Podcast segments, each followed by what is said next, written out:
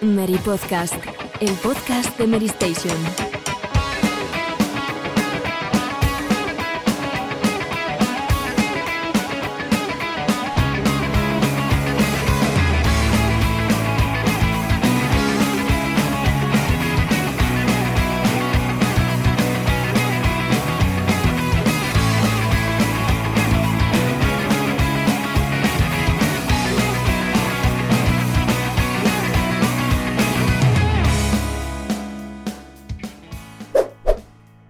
Hola a todos, bienvenidos una semana más al Mary Podcast. Ya estamos en el programa 21, ya bien entrado el mes de enero, casi terminándolo de hecho.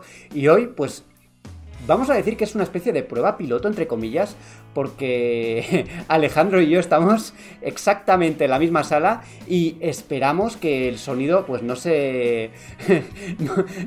no se estropee por esto. Vamos a, vamos a tener muchísimo cuidado. Y ya por alusiones, Alejandro, ¿qué tal? ¿Cómo estamos? Bien, aguantando el lunes, pero estoy un poco desplazado porque estaba acostumbrado a mi casa, a mi mesa, a, mi, a mis cositas, a mis cacharros y aquí estoy como, como en una nave alienígena, así que a ver cómo se comportamos. Mucho dice Alejandro de hoy estamos de lunes, estamos de lunes, pero acaba de llegar, que acaba de empezar su turno, que todavía no puede estar quemado, hombre. ¿Y tú qué tal, Pedro? Que tú sí que llevas desde las 8 de la mañana dando a las redes sociales muy duro. Desde, la- desde las 8 que llevamos, sí señor. Eh, pues fíjate, Alejandro coge, entra a trabajar y según entra podcast. Luego ta, tiquití, un par de noticias y venga, hasta luego, hasta mañana. Eh, bueno, a, a ver, otra cosa ¿Estás, buena de estás esto- insinuando que no trabaja? ¿O que trabaja No, poco? no, no, no, no, no, yo no he dicho eso, yo no he dicho eso. Eh, han, pasado, han tenido que pasar cuatro meses, pero por fin nos hemos librado del atrezo horrible de, de la silla de Alejandro en su casa, ¿verdad? Ahora ya está. Si lo llegas a ver, lo hubiera traído, ¿eh? Ha sido un detalle de última hora que, que no tío. Pero pues, Ahora ya está en un entorno más familiar, ¿no? Que la, la gente que seguía antes los programas de Mini igual les suena un poquito la cristalera, todo esto, ¿no? Oye, Pedro, y, po- y una cosa que te quería comentar. eh, ¿Has visto los comentarios que te comparan con Albert por la voz? ¿Qué está pasando aquí? Sí, sí, sí. Los he, los he- los he visto, los he visto. Pues ah, la verdad, a mí, a mí no me lo parece, pero oye, si la gente, si la gente dice eso, será. Cuando hay dos, dos o tres personas que lo, que lo comentan, pues oye, mm, ¿quién soy yo para, para llevarles la contraria, no? Igual es la voz de Albert que se parece a la mía. también. Ah, ah, igual también, o sea, yo creo que tú eres más añejo que Albert, un poquito más, ¿no? O más o menos de la misma edad. Así que en cualquier caso sería al revés. Debemos ser, Hmm. eh, debemos ser parecidos, pero yo Hmm. creo que soy yo mayor. Bueno, bueno, Robe, ¿qué tal? Muy bien, yo un poco más lejos, a 500, 600 kilómetros de vosotros, eh, aquí en casa y nada, con muchas ganas, que viene una semana eh, cargadita ahora que, bueno, que entramos ya en febrero a partir de mañana con muchos lanzamientos y juegos nuevos, que es lo que al final nos gusta. Bueno, hablando de lanzamientos, vamos a, a ver que Alejandro pide turno antes de... Pido turno porque hoy espero que Robe sea un hombre de bien y reconozca que le ha gustado mucho lo que ha visto de Redfall. Cierro el chat. Dicho esto, Bueno, bueno, Robe, por alusiones puedes No, contestar. yo quería decirle a Alejandro, Alejandro, que, que estás en el A, tío, que, que hace en sudadera, que no está en el barrio. Mira a Borja, tío, en su podcast con su camisa. Vamos a cambiarnos el outfit. Alejandro. Hablando de camisa, me voy a arreglar el cuello porque la última vez estuve con todo el, todo el programa con el cuello mal y hoy iba camino de ello también. Eh, ya que hemos hablado del lanzamiento de, de Redfall, pues eh, es precisamente la primera de nuestras noticias de, de la sección de actualidad, aprovechando que apareció en ese evento de Xbox. Pero tendremos, por supuesto, muchísimas más cosas, como por ejemplo los juegos filtrados de PlayStation Plus, que como siempre, ya no hay mes sin que eso se les filtre, eh, han aparecido mm, antes de que lo anuncien de manera oficial. Luego nos centraremos un poco en la guerra de Ucrania, pero a través de los videojuegos y concretamente a través de la saga Metro. Y para terminar la sección de actualidad, mm, tocaremos un tema más simpático, que es el de Sonic, que, sorpresa, al principio no era un erizo, no se parecía nada al personaje original. Y bueno, pues eh, veremos exactamente la forma que tenía en, aquel- en aquellas, aquellos primeros momentos. La sección de debate. En la sección de debate mm, nos hacemos una pregunta. Nos planteamos, ¿debería haber una tercera entrega de The Last of Us? En otras ediciones del Meri Podcast, en otras temporadas, ¿ha habido discrepancias? En esta no lo sé. Eh, sección de, las, de los juegos de la semana. ¿Qué tenemos por aquí? Por un lado, cargadita esta, esta, esta, semana, por cierto, ¿eh? Hogwarts Legacy, primer contacto. Mm, Hi-Fi Rush, una de las grandes sorpresas del evento de Xbox y de Bethesda. Y por último, yo tengo aquí en la escaleta la turra de Yakuza Ising, efectivamente, que Alejandro pues nos acercará, que lo ha tenido la oportunidad ya de probarlo. Y Mary Plus, la sección de series y de películas de Mary Station, The Last of Us renovada para una segunda temporada, y Amazon está trabajando en una serie de Tomb Raider. Bueno, terminaremos como siempre con el micrófono abierto y con el a que estamos jugando. Si os gusta todo lo que tenemos para hoy, no dudéis en acompañarnos. Yo soy Borja Ruete. Empezamos. Titulares. Arkane Austin regresa con un nuevo juego que llevamos esperando desde hace tiempo y que ha sido otro de los títulos retrasados eh, de Xbox, Redfall, un juego de vampiros de mundo abierto que ha sido incluso comparado con Far Cry y que ya tiene fecha de lanzamiento. Alejandro hace así como, bueno, no lo sé, pero los propios creadores lo han, lo han comparado con, con ese juego. Eh, no sé hasta qué punto la fórmula que presentan aquí es o forma parte de lo que habitualmente del ADN, por así llamarlo, de, de Arkane.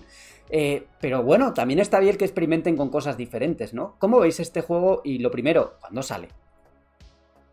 Eh, esto va para Pues, Robe. Sí, va para mí. Pues sale el 2 de mayo, dentro de creo que exactamente tres meses, ¿no? Tres bueno, tres meses y un par de días. Eh, y bueno, al final, pues ha yo creo que ha sorprendido para bien. Eh, que Alejandro me estará escuchando, insisto, para bien. Porque, bueno, yo personalmente soy muy fan de Arkane, de, sus juegos de, prácticamente desde los inicios, desde Alpha Talis y, y- lo que vino después. Y a mí, mm, la verdad es que me dejó muy frío lo que se. Bueno, el hecho de ser una propuesta enfocada al multijugador, que al principio, hasta, insisto, hasta, hace 3-4 días que junto a la fecha de lanzamiento vino un nuevo tráiler con gameplay ya más extenso, que ahora lo comentamos. Pues bueno, en- no sé, yo siempre recuerdo ese vídeo que enseñaron hace un tiempo, en el que se veía mal explicado y rápido, ¿no? Algo en plan oleadas, eh, poner torretas en una plaza, soportar las, las hordas de enemigos y tal. Con ese, con ese tono de, bueno, pues que le cambian el nombre del estudio y me dicen que es un juego, un FTP que acaba de salir. Y, bueno, que suene mal, pero bueno, a mí no me gustaba por eso que ha comentado Borja de- del ADN de Arcade, ¿no? Que está muy definido, ¿no? Que es un estudio prácticamente de género, ¿no? Del, del Immersive Sim, este que se suele... por el que suelen apostar, ¿no? Con Prey, con los Dishonor, con, con el propio Alpha Talis. Entonces, Robe, ¿están condenados siempre a seguir la misma fórmula y los mismos estándares de diseño? ¿O no pueden hacer No. una cosa que sea completamente distinta a lo que No, suelen no. hacer? No, no, con- condenados no están, por supuesto. Si quieren hacer un juego de tenis o de, o de coches o de, o de hacer multijugador, por supuesto, eh, eh, están en, en- en su derecho de hacerlo. Además, Simplemente Robe, a mí- estamos a hablando... mí personalmente, pues perdona, no sería lo que me. Estamos hablando de, de Arkane Austin, que tampoco es la Arkane de la Arkane, Li- la la que hace Dishonor, y bueno, eh, yo creo que pueden tener también una identidad un poco diferente a lo que tiene el estudio, por así decirlo, central. Sin duda. Y pero, bueno, también es cierto que también comparten eh, miembros que han trabajado en otros juegos de, de Leon. Pero bueno, en cualquier caso, lo que, lo que yo principalmente quería destacar de este último gameplay que han enseñado es que yo creo que ha despejado ciertos fantasmas en seguramente personas como yo, que, simplemente por ver el logo de Arkane, incluso sin distinguir entre Out y Leon y tal, eh, después de, de, de, de y demás, eh, digamos que no había una gran recepción con Redfall. O sea, ya no lo digo por gente como yo, fan del estudio, sino que, a ver, es un debate que hemos tenido siempre porque existe. Con otros juegos no se ha tenido y con este, si, lo tenemos, es simplemente porque existe. Pero bueno, a lo que definitivamente quiero ir es que este último gameplay, que sí ha tenido 10-15 minutos de jugabilidad y prácticamente la mitad del vídeo ha sido jugando solo, sin, sin que parezca un juego multijugador al uso. Y se han visto varias mecánicas de sigilo, un juego muy vertical, eh, la ambientación, que a mí personalmente me ha gustado bastante, con ese tono medio realista, con un pequeño toque fantástico, digamos, eh, bueno, en el aspecto ¿no? visual de la ciudad y demás. Y la verdad es que me ha gustado bastante. Algunos, algunas secciones jugables y tal, incluso me han recordado al Arkane que, que yo quiero, insisto, sin distinguir entre Leon y, y Austin, pero, pero he visto cosas de, de- de otros juegos del estudio. Y, y la verdad es que me ha sorprendido para bien, porque no estaba entre mis juegos esperados, bueno, no estaba ni en el top 50 de juegos esperados para este año, Y bueno, pues oye. Anda, exagerado, exagerado. No, no, no, no estaba, ¿eh? No estaba. O sea, no, yo no lo iba seguramente a jugar ni de salida ni nada. Y a pesar de estar en, Game Pass y demás, que puedo jugarlo. Pero es que ahora que lo he visto estos días, lo que, lo que sí tengo es ganas de que, de que llegue para jugarlo. A mí lo que me ha gustado sobre todo es como de alguna forma es el siguiente paso de la fórmula que había propuesto Arkane en su último juego, porque ya no solamente estamos discerniendo entre Lyon y Austin, pero lo que yo veo en, en, en este juego, en Redfall, es una continuación de lo que ya hemos visto en Deathloop, es decir, el abrazar completamente el entorno de mundo abierto con sus mecánicas Immersive Sim, pero añadiéndole la capa cooperativa que hasta el momento se había mantenido como un multijugador síncrono y ahora por fin en definitiva podemos jugar con hasta cuatro jugadores. A mí la verdad es que me sorprendió bastante. Me gusta mucho lo que veo en este último gameplay. En absoluto estoy de acuerdo con aquellos que decían que iba a ser un Left 4 Dead porque se ha visto definitivamente que alguien no iba a caer en un cooperativo estilo Back 4 Blood y todas estas corrientes modernas. Y, lo que más dudas me genera es cómo va a encajar el, entorno cooperativo, porque en el gameplay hay mecánicas de ir a una colmena, eh, desatar y conseguir. Allí es donde están las recompensas más importantes del juego. Y no sé cómo va a quedar la campaña opacada por ese contenido. O sea que en ese equilibrio es, es donde yo creo que va a estar la clave del juego. Es que ya no es solo dónde va a quedar, sino cómo va a ser ¿no? la estructura de la campaña, porque no sabemos si vas a tener una historia principal eh, bien guiada y tal, aunque tenga libertad, o, con lo que tú has comentado, de esta colmena que, bueno, que es, digamos, es la raid, ¿no? Por así decirlo, ¿no? Que es la mayor recompensa, más exigente, con, tienes que ir con otros jugadores.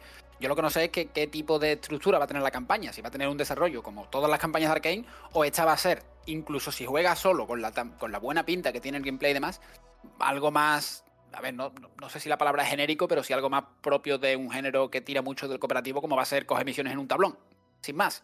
Se, supone que sí, Robert, por lo que comentaron en el gameplay, una vez que tú desbloqueas el faro, que es, digamos, el punto de encuentro del juego, eh, tú vas cogiendo misiones de un tablón y están tanto las misiones principales como los contenidos secundarios. El problema está en cómo eh, la progresión por loot por rareza de armas, por equipamiento y habilidades de los propios personajes, porque está dividido en torno a héroes con eh, enfocados a diferentes estilos de juego, eso va a detener el progreso de la campaña principal. Ese es mi temor.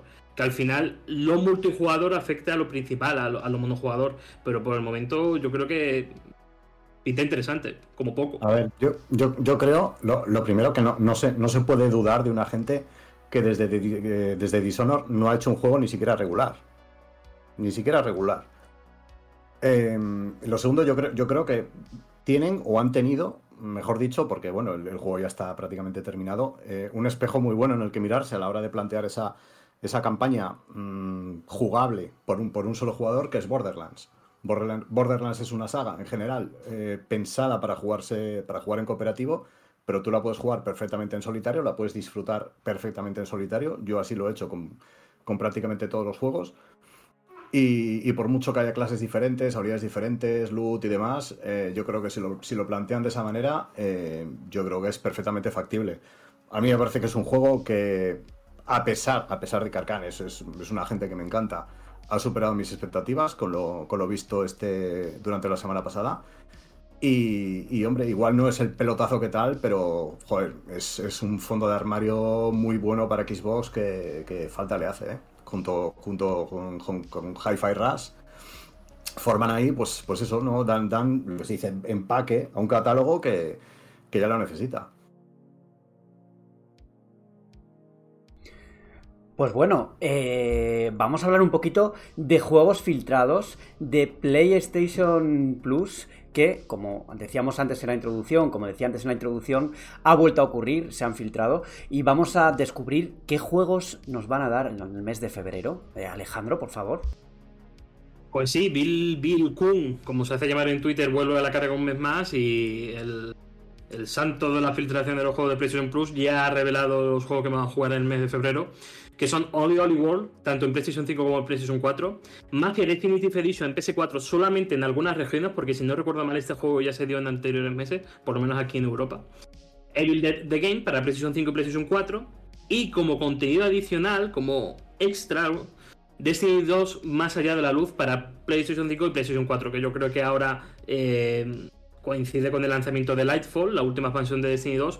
Quienes quieran probar prácticamente la mitad del contenido que ofrece ahora mismo Destiny 2, pues van a tener en las manos un- una gran expansión.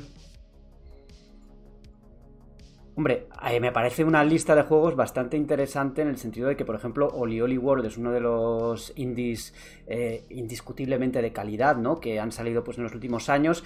Y ese Mafia Definitive Edition, que no sé si luego nos puedes aclarar, Alejandro, si en, si en España, si en esta región va a salir también.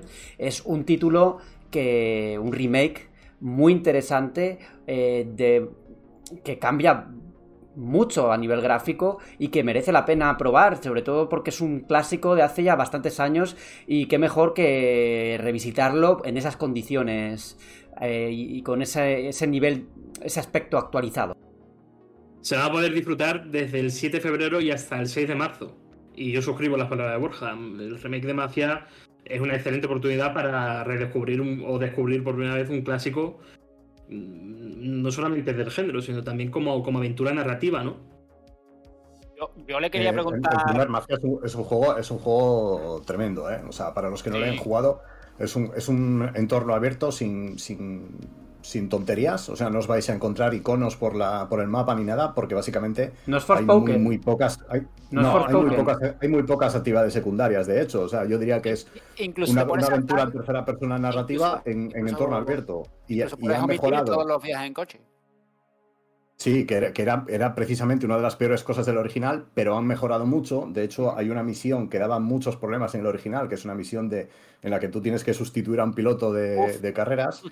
Y, y esa misión en el original era un, un infierno total. Y, y en este remake está, a ver, no voy a decir que dé que dé gusto jugarla, pero hombre, mm, es, más, es más factible. A mí me parece un juego muy, muy bueno y además la historia vale mucho la pena. ¿eh? O sea, para todo el que le, le gusten las historias de mafia y demás, eh, lo tiene que probar seguro. Esto que dices de omitir los viajes, o sea, ¿es una misión completa o es un poco como era Final Fantasy XV que... Bueno, no recuerdo si podían omitir completamente los, los viajes en coche, pero sí que podías automatizarlo para que no, no conducir tú.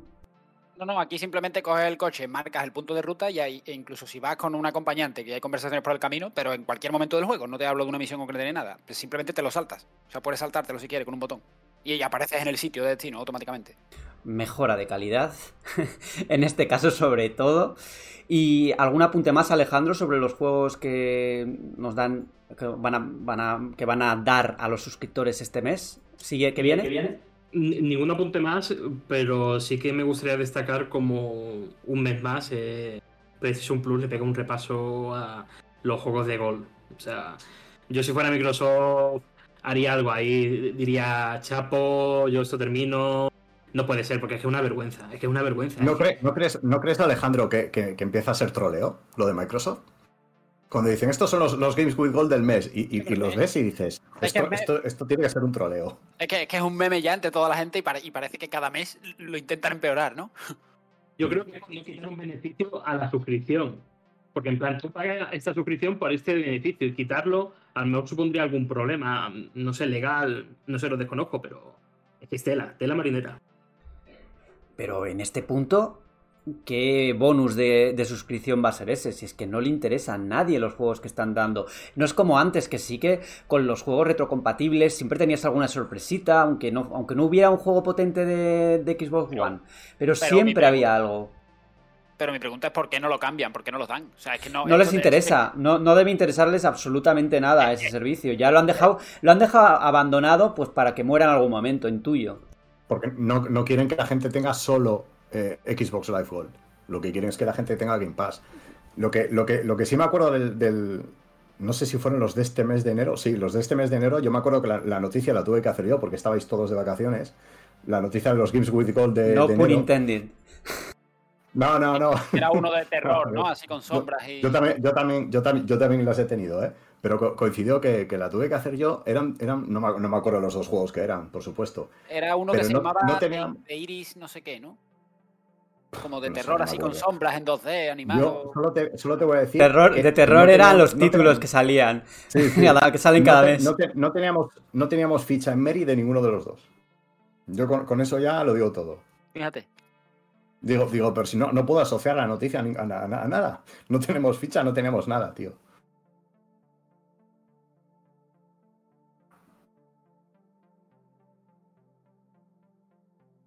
Bueno, y tendremos que saber los de febrero ya, ¿no? Digo yo, ¿no? Ya que estamos, ¿no? Para rematar.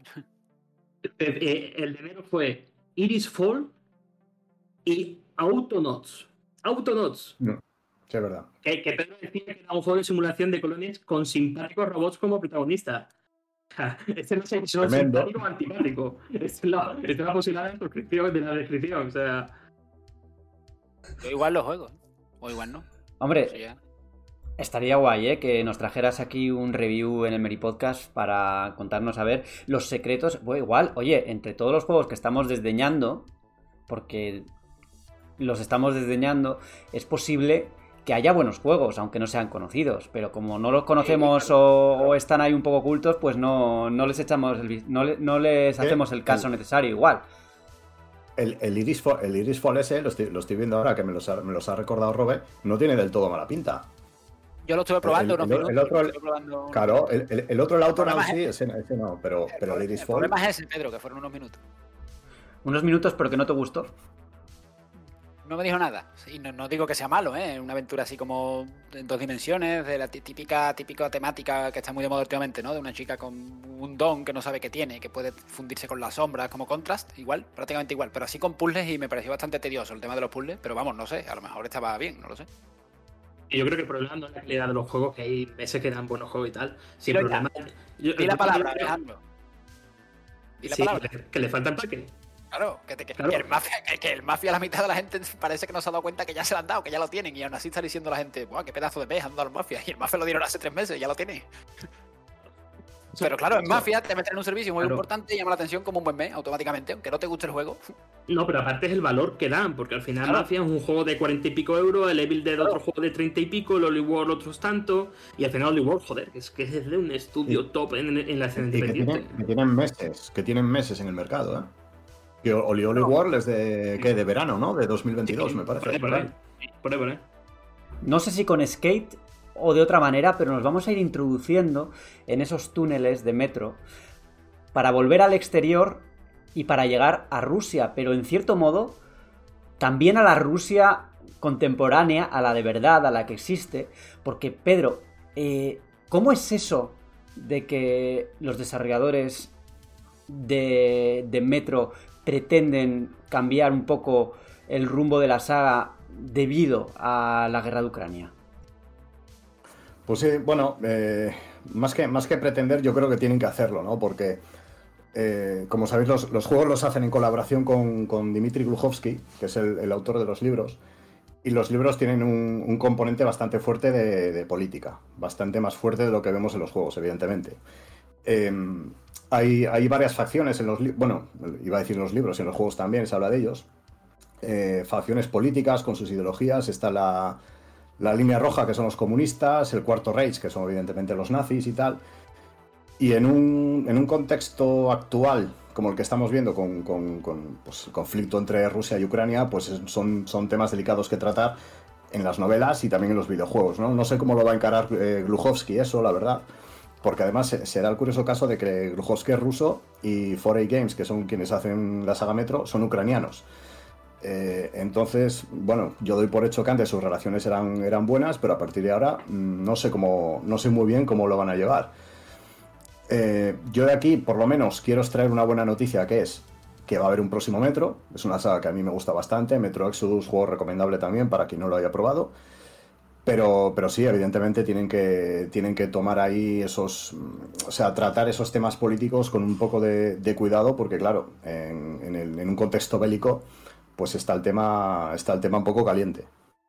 Mi curiosidad o lo que, o lo que yo pienso que deben hacer es, a pesar de que hagan cambios, porque evidentemente la situación es muy delicada, que sean fieles a lo que iban a hacer anteriormente, ¿no? Que no cambien hasta el punto de que trastoquen lo que tenían pensado, ¿no? O que cambien el espíritu un poco de, de los libros en términos políticos, porque si, si los libros, yo no he leído los libros, ¿eh?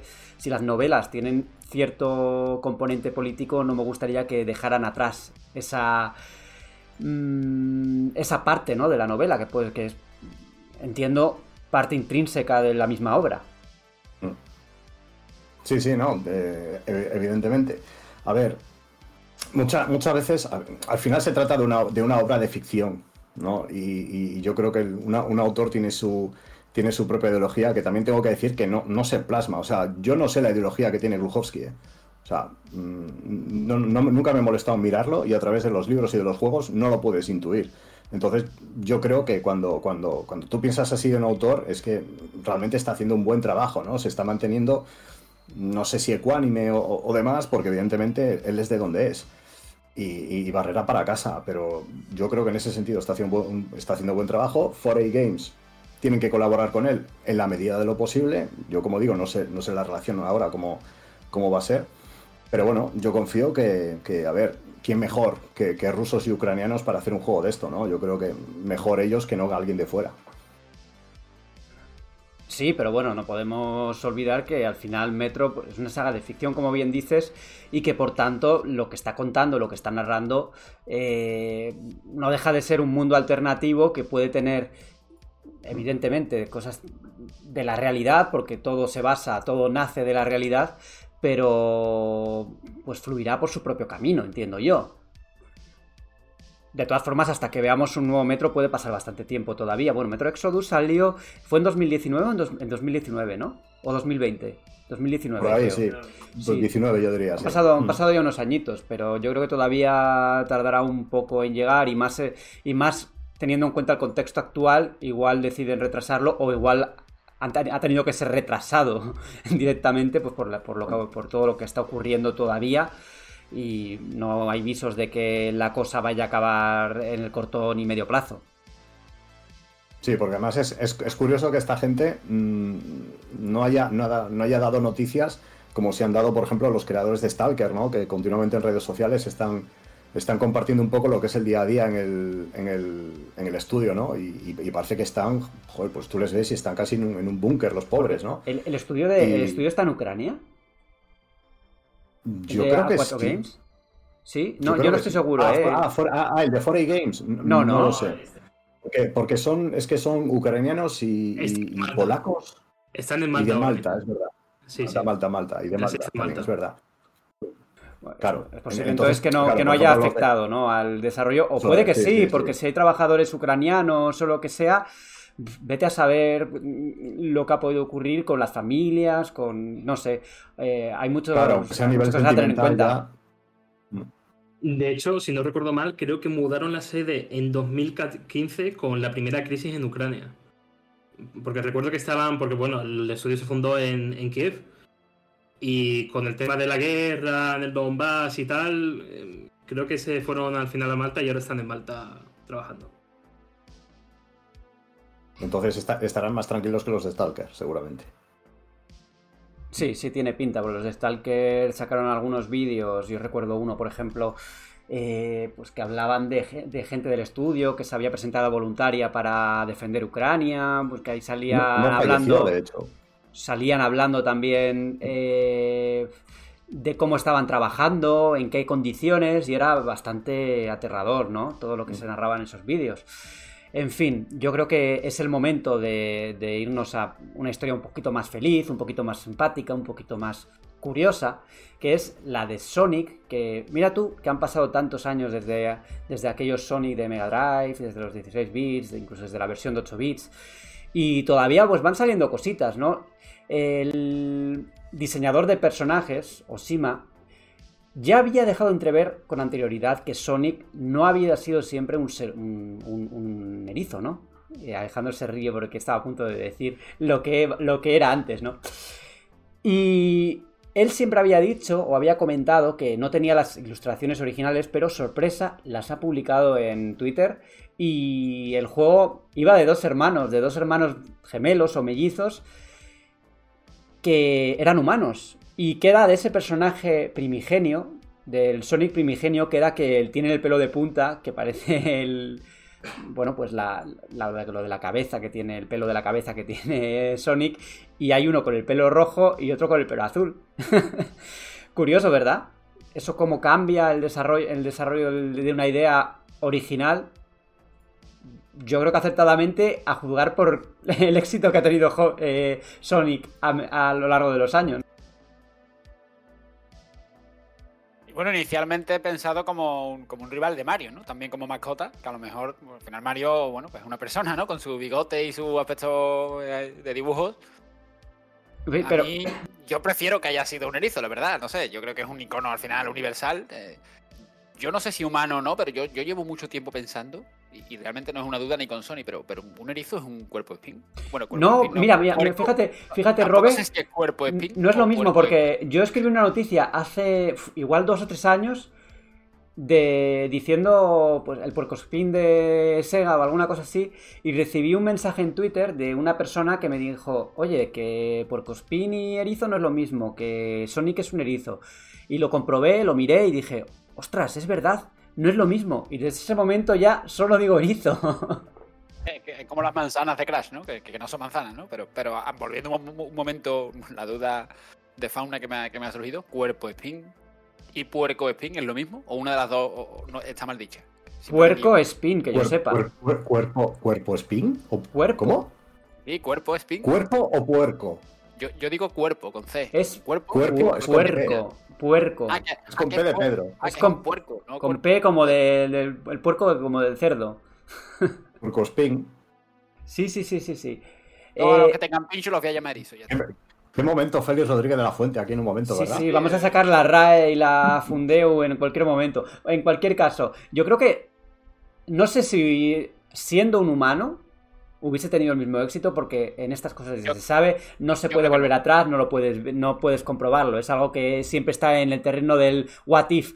Pero creo que el personaje encaja muy bien con la filosofía de Sega, que era contraria a la de Mario y que en esos momentos pues intentaba ofrecer una imagen de más adulto, pero entendiendo más adulto porque, a ver, al final esto es una mascota antropomórfica, pero no sé, como un personaje más canalla, más macarra, eh, esos anuncios que había en la, época pues iban a un público algo más mayor, algo más adulto que, Mario y quisieron pues mmm, de alguna forma diferenciarse no solo con el personaje, también con el tipo de juego, ¿no? Porque aunque ambos son plataformas, son títulos muy distintos a todos los niveles. Esto, esto que estás contando, Borja, se, eh, lo, lo, cuenta también muy bien el libro Console Wars. Eh, el que no quiera leer el libro, hay una entrevista a Tom Kalinske, que era el presidente de, Sega of America en, aquellos tiempos. La tenemos en Memory Card, en el canal de YouTube de, Mary. Y, sí, el propio Kalinske siempre contó que él, quería enfocar eh, a Sonic, porque recordemos que Sega ya, intentó tener su propia mascota antes de Sonic, que era el Skiff, ¿no? Que, que, al final, pues, quedó, quedó deshecho, obviamente. Y quería enfocar esa. No solo, no solo a Sonic, ¿no?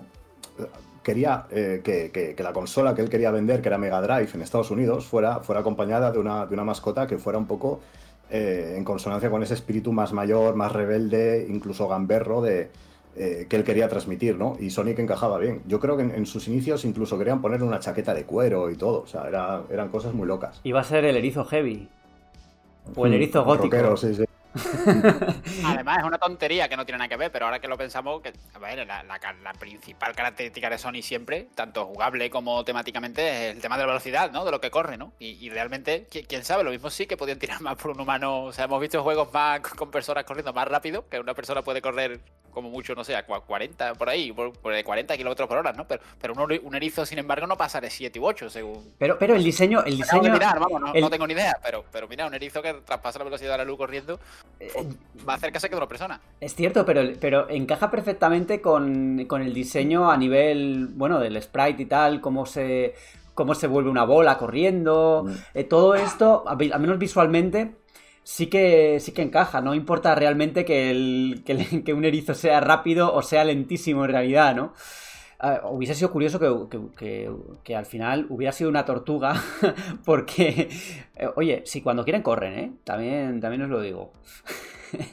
Pero hubiese sido curioso ver, algo así, ¿no? Una tortuga que corre a velocidad increíble. Hombre, tampoco es tan raro, porque Mario, fíjate tú, que los caparazones van a velocidad. a, velocidad muy ultrasónica. Al final, las leyes importan muy poco, porque fíjate, Mario, que precisamente es un humano y puede saltar 3, metros de altura, ¿no? Sí, también se come champiñones y se hace, y se hace grande. Bueno, eh, no vamos a empezar a encontrar el sentido a una obra que no, no pretende tener sentido, ¿no? Eh, bueno, nosotros sí que vamos a ir rápido, veloces, corriendo. hacia el siguiente tema, hacia el siguiente bloque del Meri Podcast, que es el debate. La historia de The Last of Us siguió en la segunda entrega, en The Last of Us parte 2, y desde su lanzamiento nos hemos preguntado, ¿habrá The Last of Us parte 3? Esa es precisamente la pregunta que lanzo aquí en el aire. No solo para ver o para intentar vaticinar si habrá o no una tercera entrega, sino también para ver si debe haberla o qué pensamientos tenemos al respecto. Porque, bueno, antes de que salga cualquier nuevo producto de The Last of Us, siguiendo la historia de la historia principal, cabe destacar que hay un proyecto multijugador que todavía no ha salido y que se supone que vamos a conocer detalles este mismo, este mismo año. Quizás salga este año, quizá no. Alejandro. Alejandro. Antes de entrar en materia, mmm, spoiler sacholón. O sea, que si alguien no ha jugado de las sofás parte 2, yo creo que se puede saltar este bloque. Porque se me lo va a reventar el juego. Sí, sí mejor, Sí, mejor. mejor. Yo que conste no pensaba entrar en detalles muy truculentos de, Ah, de The Last of Us parte qué. 2. Bueno, a ver, yo creo, yo creo que se puede hacer, ¿eh? Se puede, se puede hacer sin meter spoilers. Se puede intentar, Alejandro.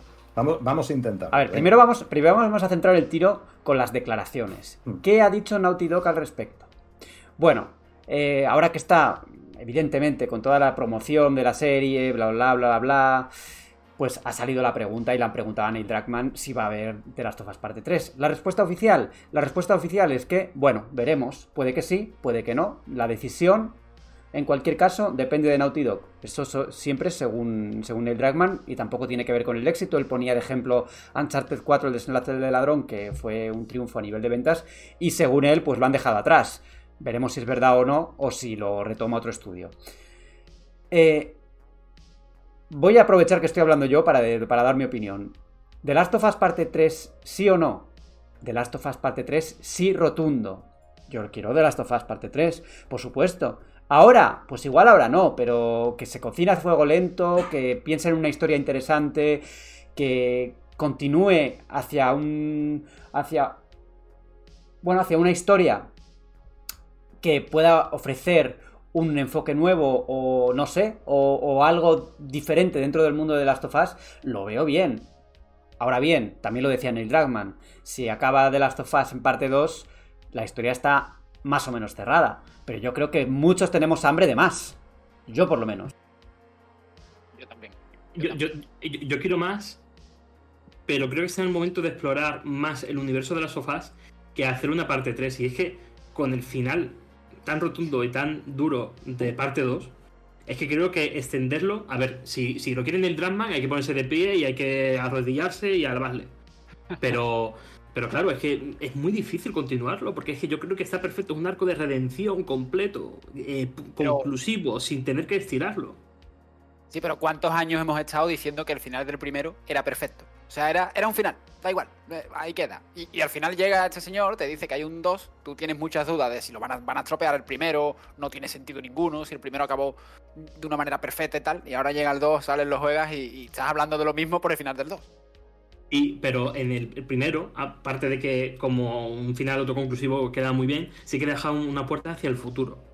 Pero es que el 2 precisamente cierra la puerta y no hay futuro. Es una persona resquebrajada emocionalmente, despojada de todo amigo, familiar, eh, que, que ha completado su arco y, que ya no necesita más en esta vida porque ya ha dado caza a la persona que le dio caza, a la persona que le dio vida precisamente. Es que, es- no sé, lo veo muy Yo, difícil. yo vaya, vaya, por, vaya por delante, que, que sea de Last of Us 3, de Last of Us 4 o 5, me los voy a, me los voy a tragar todos. Todos. Yo pienso, yo pienso un poco como Alejandro. Yo creo que el final del 2 eh, sí que está completamente cerrado. Yo sí apostaría por, por, eh, por eh, personajes diferentes. El propio Dragman lo dijo. O sea, hay más historias que contar. No es que haya más. El propio Dragman dijo, que el propio Dragman dijo que había un esbozo del guion en, su, en algún momento. Sí, claro, claro, es que claro, pu- puedes contar las historias que te dé la gana en ese, en ese universo, al fin y al cabo. Pero ¿no? incluso puedes contar cosas. Pero, perdona que te interrumpa, pero es que incluso Sí, puedes sí. contar cosas de los personajes, de, de, de él incluso, aunque lo veáis muy cerrado. Eli es joven, o sea, tiene una un- tiene Mm. toda la vida por delante si no la matan antes. Puedes, puedes contar incluso cosas eh, de, de- de lo que pasa con Joel desde, desde, desde el principio del juego y de la serie, ese momento con, con su hija Sara, hasta que reaparece varios años después, ¿no? Ahí hay un, hay un espacio que, que tal. 20 Bueno, ya, ya, ya sé que, ya sé que igual divertido no es muy divertido, pero hombre, hay que confiar, Claro, yo creo, ¿no? Pero hay Aún 20 así, años yo- ahí, yo- ¿eh? Claro, yo, yo no veo por qué no. Hay y 20 además que te cuenten un poco el, ori- el origen de las libélulas, de, de Fedra y demás. Que, es eso, hay 20 años y está la las luciérnagas, las luciérnagas. Eso, no las libélulas. hay, hay 20 años y tienes ahí a Fedra, ¿Has tienes a las luciérnagas, el brote, lo, ti- lo tienes todo. Y, y- y es verdad lo que decía Alejandro, de que se puede explorar más cosas del universo de Last of Us, pero a, a su vez yo creo que es compatible con llamarse parte 3, si lo quiere llamar, porque tiene pinta de que todo lo que haga a partir de ahora, se- bueno, de, la, de, la, de, de esta IP, quiero decir, se va a llamar parte, ¿no? Incluso han convertido el primero en parte 1, ¿no? Con el remake. Mm. Pero yo, a ver, yo digo lo de siempre. Yo con gente como Neil, eh, Miyazaki, Kojima y demás, pues que, hagan lo que quieran. O sea, al final no le voy a decir yo lo que tienen que hacer, más allá de algún deseo que yo pueda tener. Y a mí simplemente me gustaría preguntar una cosa. No tiene nada que ver con The Last of Us realmente, sino con, con el futuro de Neil eh, al frente de Naughty Dog. ¿Yo lo he soñado en algún momento? ¿O, llevo como 10 años engañados dando por hecho que Neil en, algún, en, en alguna ocasión dijo que le gustaría hacer una historia de ciencia ficción? Futurista o algo así. ¿Lo he soñado? Eh, No me suena, a haberlo mí tampoco me suena, pero puede ser, ¿eh?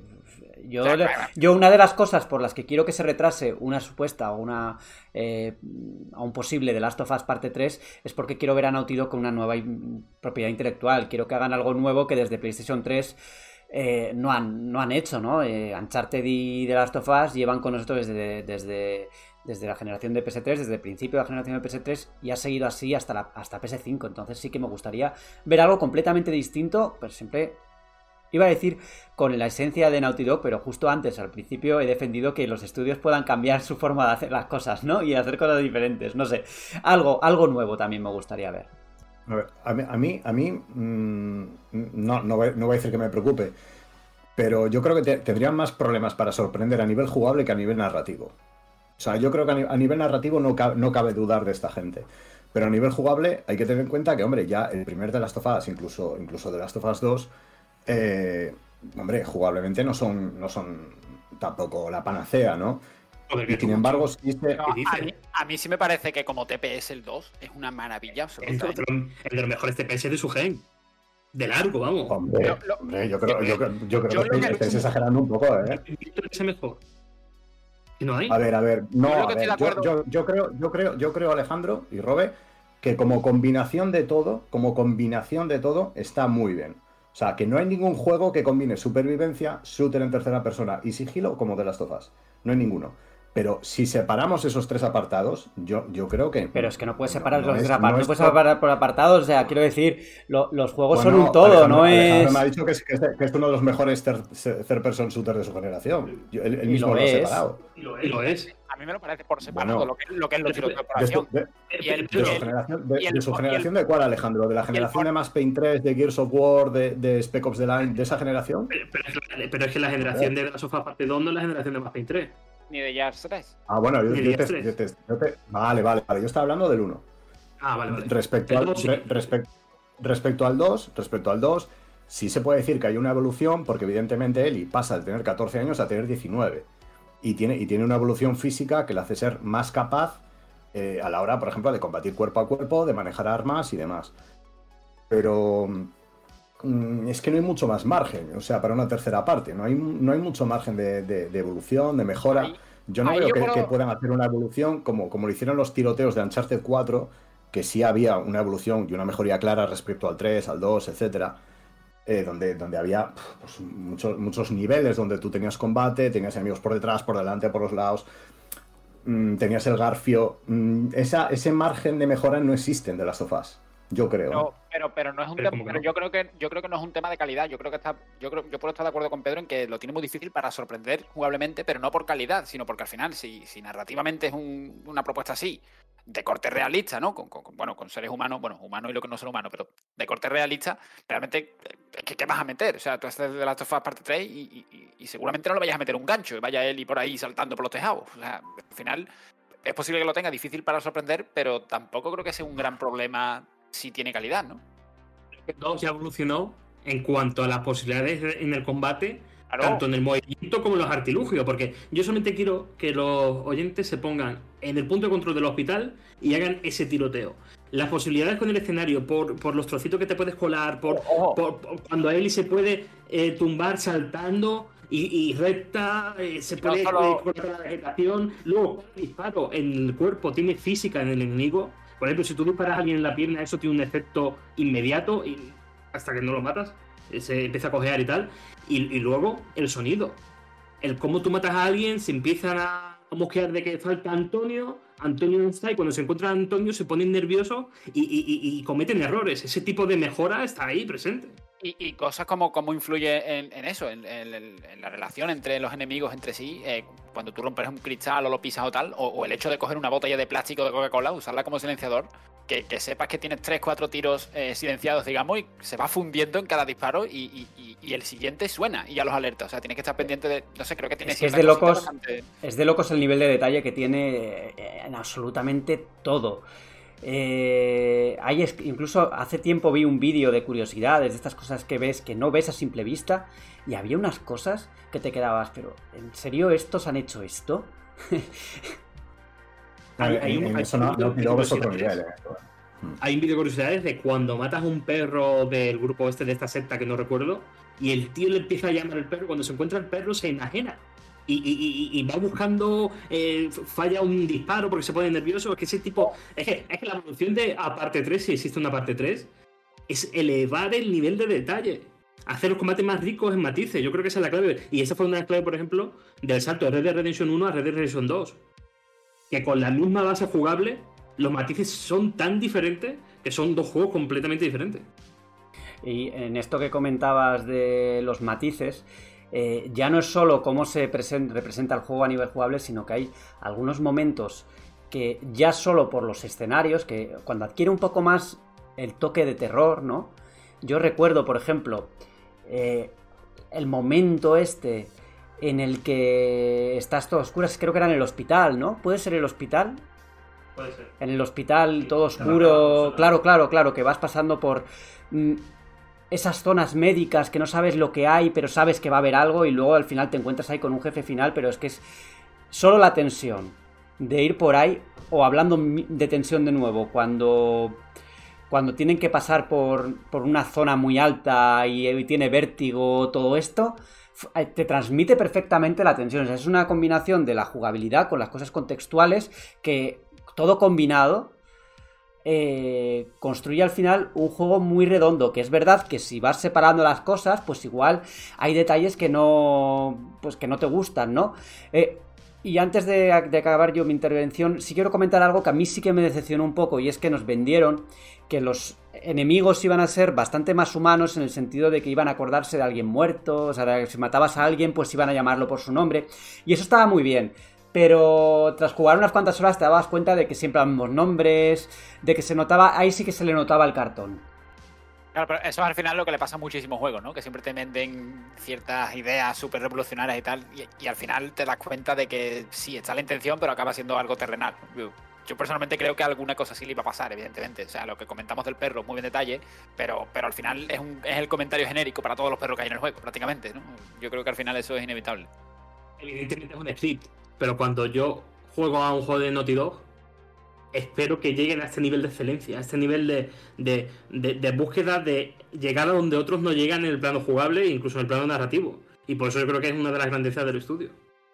Y por cierto, no, a lo mejor no, tiene por qué, pero bueno, ya que ya que había comentado Borja lo de Factions, bueno, el juego multijugador de The Last of Us, eh, quién sabe si puede tener alguna, si puede ser una especie de antesala o, conexión con un hipotético The Last of Us parte 3, porque bueno, eh, creo que comentó Neil el otro día, dijo un par de frases relacionadas con el multijugador que a mí me dicen que no es un multijugador, sino un juego de campaña y tal, y, oye, y me, y me, lo creo, porque dijo algo así como que va a ser una oportunidad para adentrarse a la gente en el universo de Last of Us y dejó caer algo así como vivir una aventura épica junto a un amigo algo así. O sea, habló como, como, como si fueran a ser dos jugadores en cooperativo. insisto, a lo mejor luego no tiene nada que ver y es un multi de 20 jugadores matándose como un juego cualquiera. Pero no sé, dijo un par de cositas así sobre el multijugador que, quién sabe si, nos sorprende eh, a nivel narrativo incluso. no lo sé yo que si tendrá elementos de historia, pero eh, también tendemos a tendemos a relacionar los juegos multijugador con con títulos que secundario, ¿no? Sí, claro, claro, que no tienen nada de narrativa y no tiene por qué. Lo que pasa es que venimos del multijugador de The Last of Us del primero y nos acordamos de cómo era el primero y entonces pues igual ahí no encaja tanto una fórmula narrativa, ¿no? Mm, es que no nos han enseñado nada todavía. Este es un título que iba a lanzarse junto a The Last of Us Parte 2, que iba a ser... Eh, de hecho. Sí, iba a ser, iba a formar parte del juego, ¿no? Y lo que pasa es que le pasa lo que le pasa siempre a Naughty Dog, que todo lo que intenta hacer de DLC o, o, como sí, o como un producto que va a venir con el juego original, termina convirtiéndose en un juego independiente y termina siendo un juego por todo lo alto. Entonces, vete a saber, porque es que llevan tantos años. The Last of Us salió en 2020. Y ya han pasado ya tres años. O sea, eso es mucho tiempo. Han, pasado tres años y, ahora que en teoría está la cosa ya ahí a fuego, ¿no? Con mucha actividad y tal, pero tampoco dices nada. Ponen una foto en un evento y ahora te esperas seis, siete meses que han pasado ya, creo. No sé, cualquiera, cualquiera diría, ¿no? Que están haciendo un, triple A. Hombre, un triple A seguro. O sea, no sé, lo mismo nos sorprende y, es algo bastante más ambicioso que un, sin que suene mal, eh, un multijugador más, ¿no? Lo que queda claro es que aparte del multijugador están con esa nueva IP de la que Dragman no quiere hablar mucho, pero bueno, que toda la voz apunte que va a ser la nueva IP de, fantasía, va a ser algo que descoloque. Pero antes que una posible tercera entrega, porque entonces entra al ritmo que van a Sí, sí, sí, sí, porque ya están trabajando.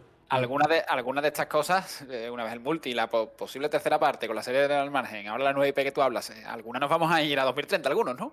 Sí, sí, o sea, esto va para tiempo y desde luego no, no creo que no creo que Naughty Dog haga los juegos pensando en la tercera temporada o en la cuarta temporada de la serie, porque esto va a llevar los tiempos que, que suelen tener los juegos de Naughty Dog no va a haber, no va a verse afectado. Y si hacen una siguiente temporada, no, a ver, yo la segunda temporada de The Last of Us, que luego hablaremos de ello en la sección de Meri Plus, va a tratar sobre The Last of Us parte 2, pero no sabemos si va a cubrir todo el juego, o va a cubrir una parte o lo que sea. O sea, quiero decir, puede hacer el juego es lo suficientemente largo como para que hagan más de nueve capítulos. De hecho, yo creo que nueve capítulos se le quedarían cortos, igual a un juego como The Last of Us parte 2. Eh, y aunque las siguientes temporadas o la siguiente temporada, o si hubiera una tercera temporada, por ejemplo, evidentemente no va a haber. no va a coincidir con el juego, con la tercera, con la tercera entrega. Pero eso no significa que dentro de X años no puedan hacerla, no puedan volver al personaje o a volver al, al, universo con otras historias. Pero yo creo que, lo, deja muy claro, ¿no? segunda temporada, parte 2 HBO. O sea, yo, creo que lo quieren cerrar en, cada temporada, cada parte, si no quedaría un poco extraño, ¿no? Sobre todo por en la no me sé la palabra, la, dedicación por la que ahora han hecho el remake y lo han querido poner en la nomenclatura de parte 1, no sé, no creo que lo quieran dividir más allá de eso. Lo que, lo que tiene que hacer Trackman es delegar un poquito. Porque, porque yo no, yo no creo, yo no creo que pueda estar a todo, a pesar de que me parece que es un tío que le gusta controlarlo todo. Pero, pero hace años ya Naughty Dog tenía dos equipos, dos equipos diferenciados, el equipo A y el equipo B. Siempre se hizo la, broma de que, de que, el equipo B es el que hizo el Uncharted bueno, que es el 2, que es precisamente en el que estaban él y, Bruce Straley, y Amy Hennig estaba en el A, que es el que hizo Uncharted 3, que luego, bueno, fue, fue un bajón para todos, yo creo que estamos de acuerdo porque el 2 es, es, es, el mejor de todos. Amy Hennig hizo la trilogía, o sea, Amy Hennig participó en la trilogía de, en todos, fue directora sí, sí, pero la, yo creo que me parece que las, las, cabezas pensantes del, del 2 fueron ellos, ¿no? No, no, no, era, no sé si era, era Amy Hennig, ¿eh? En Uncharted 2. O sea, Dragman cogió el testigo ya como director creativo en, en Uncharted 4 cuando, cuando se fue Hennig o cuando la echaron. Mm, no sé, no sé. Bueno, habría que mirarlo. De todos modos, yo creo que es, es, lo que tiene que hacer, aunque, aunque también corre el riesgo de que de que, de que deleguen un juego puntual, ¿no? Y salga un, Me duele hacer esta comparación, pero salga un Dark Souls 2, ¿no? Por ejemplo. Pero, de todas formas, eh, joder, eh, Ancharte del legado perdido no está dirigido por Neil Druckmann y es un juegazo. Creo que no está dirigido por Neil Druckmann. No, es, es, es el que estuvo en Marvel's Avengers. Marvel's Avengers, sí, sí, sí. No, no, recuerdo el nombre y lo he entrevistado. ¿eh? a este hombre lo he entrevistado, pero no recuerdo el nombre. pero efectivamente. Es, el- es, es un, es un director que se fue de Naughty Dog para Crystal Dynamics para hacer Marvel's Avengers y luego volvió a Naughty Dog hace, hace un año o más. Aunque visto lo visto con Marvel's Avengers. Son, son Sky, Borja. Exactamente, exactamente. Es un, es un hombre así calvo también y, tal, ¿no? Me suena. Así moreno de moreno de piel y demás, yo creo. Con esa descripción puede ser cualquiera. Podría Sí, estar hombre, aquí podríamos en ser- este podríamos podcast. ser tú y yo.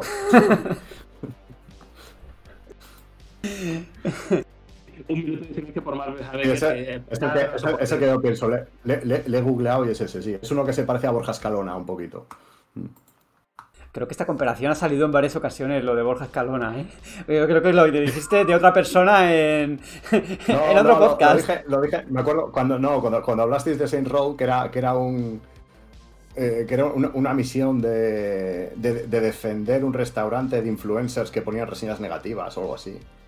Estaba el Socas por ahí, o uno de estos. Ah, no sé. Que, que hable el que lo jugó. Eso era, eso era. Tenías un, había como un cartel al lado del restaurante y bueno, ponías una reseña y venían, bueno, y venían enfurecidos a por ti y nada, había que matarlos. Madre mía, qué sanguinario. Parece que salió hace seis, parece que salió hace seis años ese juego. ¿eh? Pero no, salió el año pasado, aunque hubiese, aunque parecía que podía haber sido de hace siete años, es del año pasado. No, yo reconozco que no lo he jugado todavía, lo tengo en la estantería. Y quizá algún día lo pruebe, porque. A ver, aquí Alejandro yo ya he descubierto que a veces os exageráis un poco. Cuando no os gusta un juego, de repente eh, el cuerpo me de tierra, no, no lo juegues, bla bla bla, Calisto Protocol, eh, Análisis horrible, 7.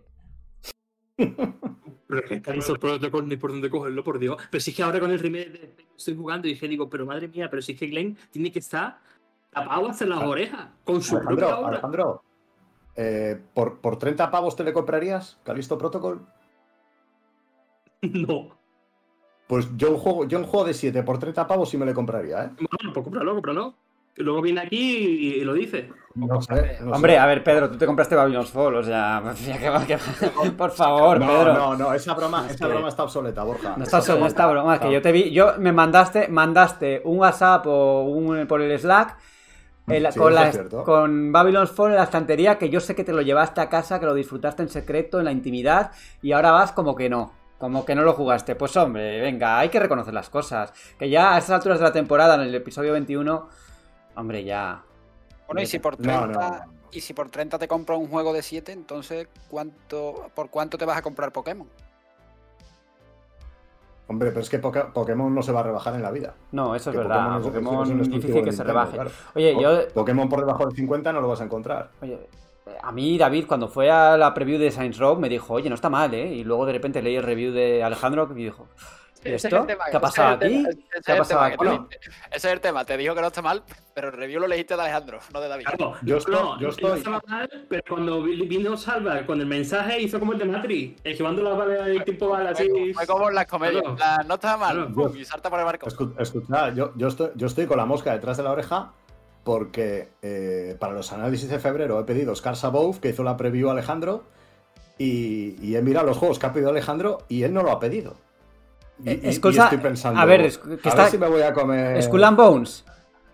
Skull No. Scars Above. Ah, ah, Un vale, juego- vale, un juego, vale. un juego de acción que se, que se parece así a Returnal y Sí, tal, a simple sí, vista. Si piensas en los paralelismos, al final yo creo que el detector es Alejandro, ¿eh? cada vez que haga una, Sí, sí, una- sí. un, un avance, pero no pida el análisis, o sea, ya, ya sabe que lo que quiere es asunto, muerto. Se quiere mal quitar el asunto. muerto. Y David también, ¿eh? David es bueno para eso. Vamos, vamos, vamos.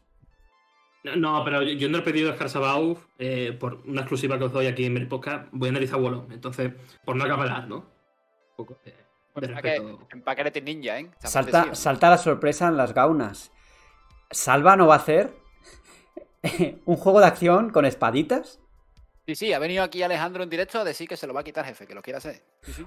Bueno, pues que quede, que quede constancia aquí la exclusiva del Meri Podcast. Yo creo que en tanto en cuanto nos hemos eh, ido a hablar de Saints Row, mm, de Alpha Protocol, no, de Callisto Protocol y de otros juegos, eso quiere decir que el tema de, de Last of Us Parte 3 pues ha llegado ya a su fin. el debate ha llegado a su fin, que no ha habido tanto debate eh, en esta ocasión. Yo creo que más o menos todos nos gustaría ver un juego nuevo de la saga, ya sea, pues bueno, con los diferentes matices de cada uno. Pero vamos a despedir esta sección con un sí. Queremos de Last of Us Parte 3 y veremos si algún día lo, lo hacen o no. Creo que esta es la primera vez en la sección que no traemos dos juegos, sino tres. Eh, los juegos de la semana, tres juegos que creo que no van a dejar indiferente a nadie. Y si os parece, empezamos muy rápidamente. Esto lo vamos a hacer muy rápido. Hogwarts Legacy, primer contacto. Más que nada porque la semana que viene vamos a volver a hablar de él, ya con el análisis, supuestamente. Todavía no tenemos fechas. Pero el análisis estará más o menos al caer. Así que vamos a dar unas primeras pinceladas, si os parece, sobre lo que me ha parecido en este caso a mi Hogwarts Legacy, que lo he probado durante una horita más o menos, una horita y algo. Eh, una demo o una parte del juego, pues que todavía es muy pequeña o, muy breve para lo que es el título en sí, ¿no? Un título que por lo menos va a durar 35 horas, la campaña principal, y si eres completista, igual te estás 100 horas o más. Eh, yo creo que lo mejor que podemos hacer es unas preguntitas, una ronda de preguntitas o un par de preguntitas para, un poco tejer, mm, confeccionar lo que es Hogwarts Legacy y si nos parece que va a tener recorrido. Yo te quiero preguntar cómo abrazas el mundo, porque tengo mucha curiosidad por, por la relevancia de Hogwarts en cuanto a las mecánicas que permite, no solamente en las misiones principales, sino también en las secundarias. Si puedes moverte libremente, si hay algún tipo de tarea que eso pueda mejorar el personaje, no sé. cuéntame cómo, cuál es la entidad de Hogwarts en este juego. A ver, yo te lo voy a comentar o te voy a responder con la experiencia que tengo, que no es demasiada. Porque nosotros hemos visto tres secciones del juego y otra, eh, bueno, unas mm, tres secciones básicas del juego. Eh, una de ellas es en los terrenos de Hogwarts, que hemos pues, visto cómo es el mundo abierto, la verdad es que enorme, está muy bien plasmado en pantalla, ves todos los elementos de las películas, un poco cambiados evidentemente porque transcurre 100 años antes que Harry Potter, y todo parece integrado de forma que, puedas hacer una historia principal y misiones secundarias. Ahora, eh, si me preguntas por la entidad de las misiones secundarias en sí, no te podría responder porque es que todavía no, lo hemos, no hemos probado ese aspecto. Hemos eh, jugado una misión principal medianamente larga, hemos participado en duelos de magos, hemos hecho una visita por varias partes de Hogwarts, principalmente la biblioteca y, el, aula de herbología. Y hemos probado cómo funciona la escoba, ¿no? Volando. Ya sabéis que no hay Quidditch, el deporte de los magos, pero sí que hay. sí que puedes desplazarte a través de la escoba por el aire. Eh, entonces, una pregunta que ahora mismo no me atrevo a responderte porque. porque realmente no. Solo puedo intuir que, van en una buena dirección. Yo creo que a mí me ha sorprendido para bien. ¿eh? Yo reconozco que cuando veía los vídeos o cuando eh, veía los trailers pensaba que iba a ser el típico juego que, bueno, que va a estar bien, pero que que no va a estar tan, tan, tan, tan bien, ¿no? Y ahora pues lo veo desde un punto de vista mucho más positivo que antes. Borja, pregunta. Eh, pongamos que yo en febrero me quiero comprar un juego de entorno abierto y no soy fan de, la licencia de Harry Potter. A nivel estrictamente jugable, ¿eh? solo jugable, no de construcción de mundo, de misiones secundarias, etc. ¿Por qué debería comprar Hogwarts Legacy y no Forspoken? A ver. A nivel solo jugable, ¿eh? Ojo.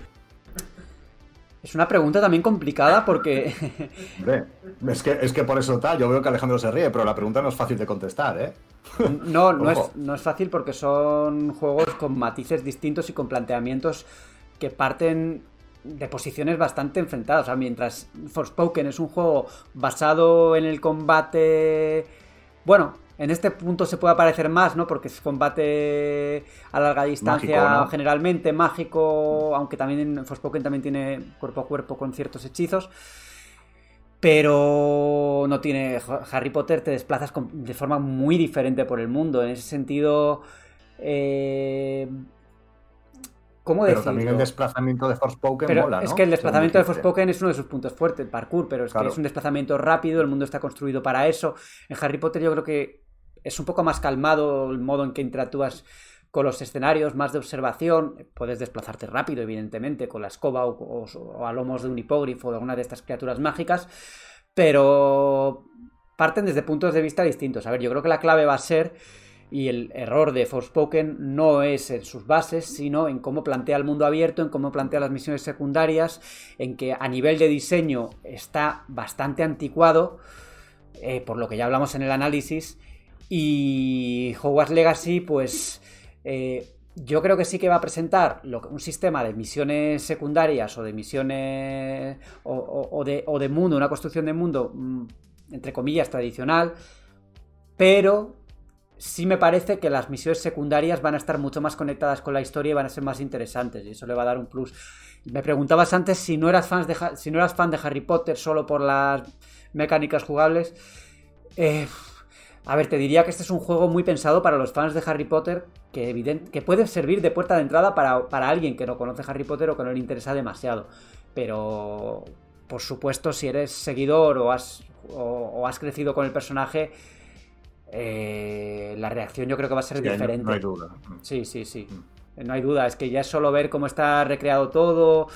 Eh, el hecho de, poder hacer lo que no se podía hacer en, 2000, en 2002, en 2003, ¿no? Porque teníamos, yo que sé, Harry Potter y la Cámara Secreta era bastante abierto, pero nada comparado con este juego. Eh, y a nivel eh, técnico, a nivel visual, es muy potente, mucho más de lo que yo esperaba. ¿eh?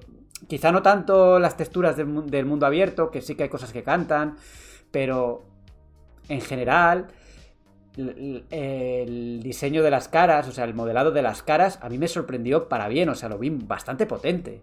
Yo, he visto el video que subiste, el, no me acuerdo si fue el viernes o sábado, y hombre, pinta, pinta muy guapo, ¿eh? No, no, no, sí, sí. Visualmente pinta, muy guapo. luego tiene secciones que, por ejemplo, a mí no me gustaron tanto, eh, como la, parte de sigilo de una de las misiones, que te lanzas un hechizo y te conviertes en invisible, vas por detrás del enemigo y, le lanzas Petrificus Totalus, básicamente, el hechizo este que te paraliza. Pues, a ver, es muy básico, no es como la sensación de que en todos los juegos de mundo abierto tiene que haber secciones de sigilo, ¿vale? No molesta, no estorba, pero no tiene ninguna profundidad, o por lo menos lo que nosotros vimos. No, sobresale, no. O sea, es, no tiene, es muy sencillo mecánicamente, no tiene matices ni profundidad, como decía.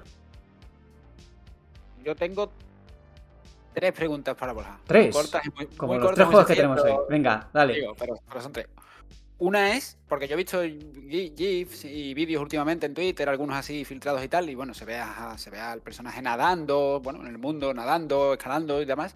Me gustaría saber, bueno, dos en una, mejor dicho. Me gustaría saber si, si tiene un buen control, si es satisfactorio lo que es explorar, correr, saltar, nadar o las acciones que se hagan por el mundo, volar también.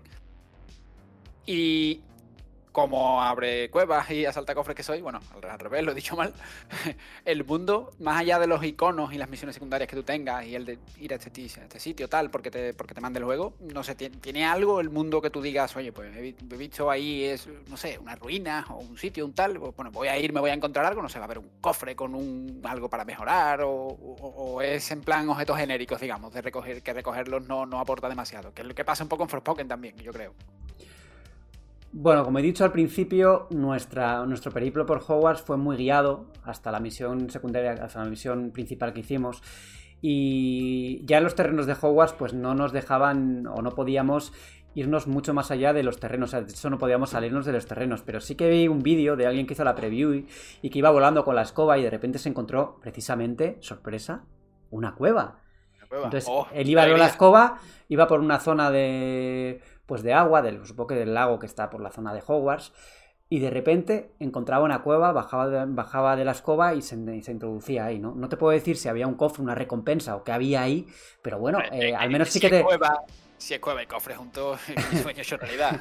Pero no, puedo responderte mucho a eso porque es que no lo, no lo experimenté. Eh, para que os hagáis una idea de cómo fue ese momento en los terrenos de Hogwarts fue, eh, bueno, visita los terrenos que hay por aquí, vuela un poco alrededor del castillo, eh, puedes entrar eh, en el campo de Quidditch, mm, puedes mirar un poco cómo, cómo, participar en alguno de los minijuegos, jugamos a un minijuego como una especie de petanca que hay por los terrenos de juego, que, con uno de los hechizos. Pero no, no nos pusimos a explorar el escenario porque teníamos muchas constricciones en ese sentido. Así que eso lo vamos a ver para el análisis. Me, haces la, me formulas la pregunta la semana que viene y seguro que y seguro que te puedo responder. No sé si Robert tiene una tercera antes de que Alejandro no, bueno, nada, bueno lo, otro que te había comentado era sobre el control, si es satisfactorio explorar, correr y demás. Sí, o sea, bueno, satisfactorio. Eh, los controles a mí no, no me han chirriado para nada. Eh, vuelas vuela el control de, volar, por ejemplo, es muy sencillo y está bien implementado. Eh, no te puedo decir si cómo funciona el tema de, escalar y tal, porque no, no lo he hecho, no, no, hemos podido hacerlo. Entonces, no, ahí todavía queda en el aire. Vale, pues antes de acabar, una muy, la última muy ligerita. Eh, lo que tú jugaste, ¿no? Que entiendo que fue una sección bastante guiada, introductoria y tal. ¿Lo notaste un juego? A ver cómo me explico.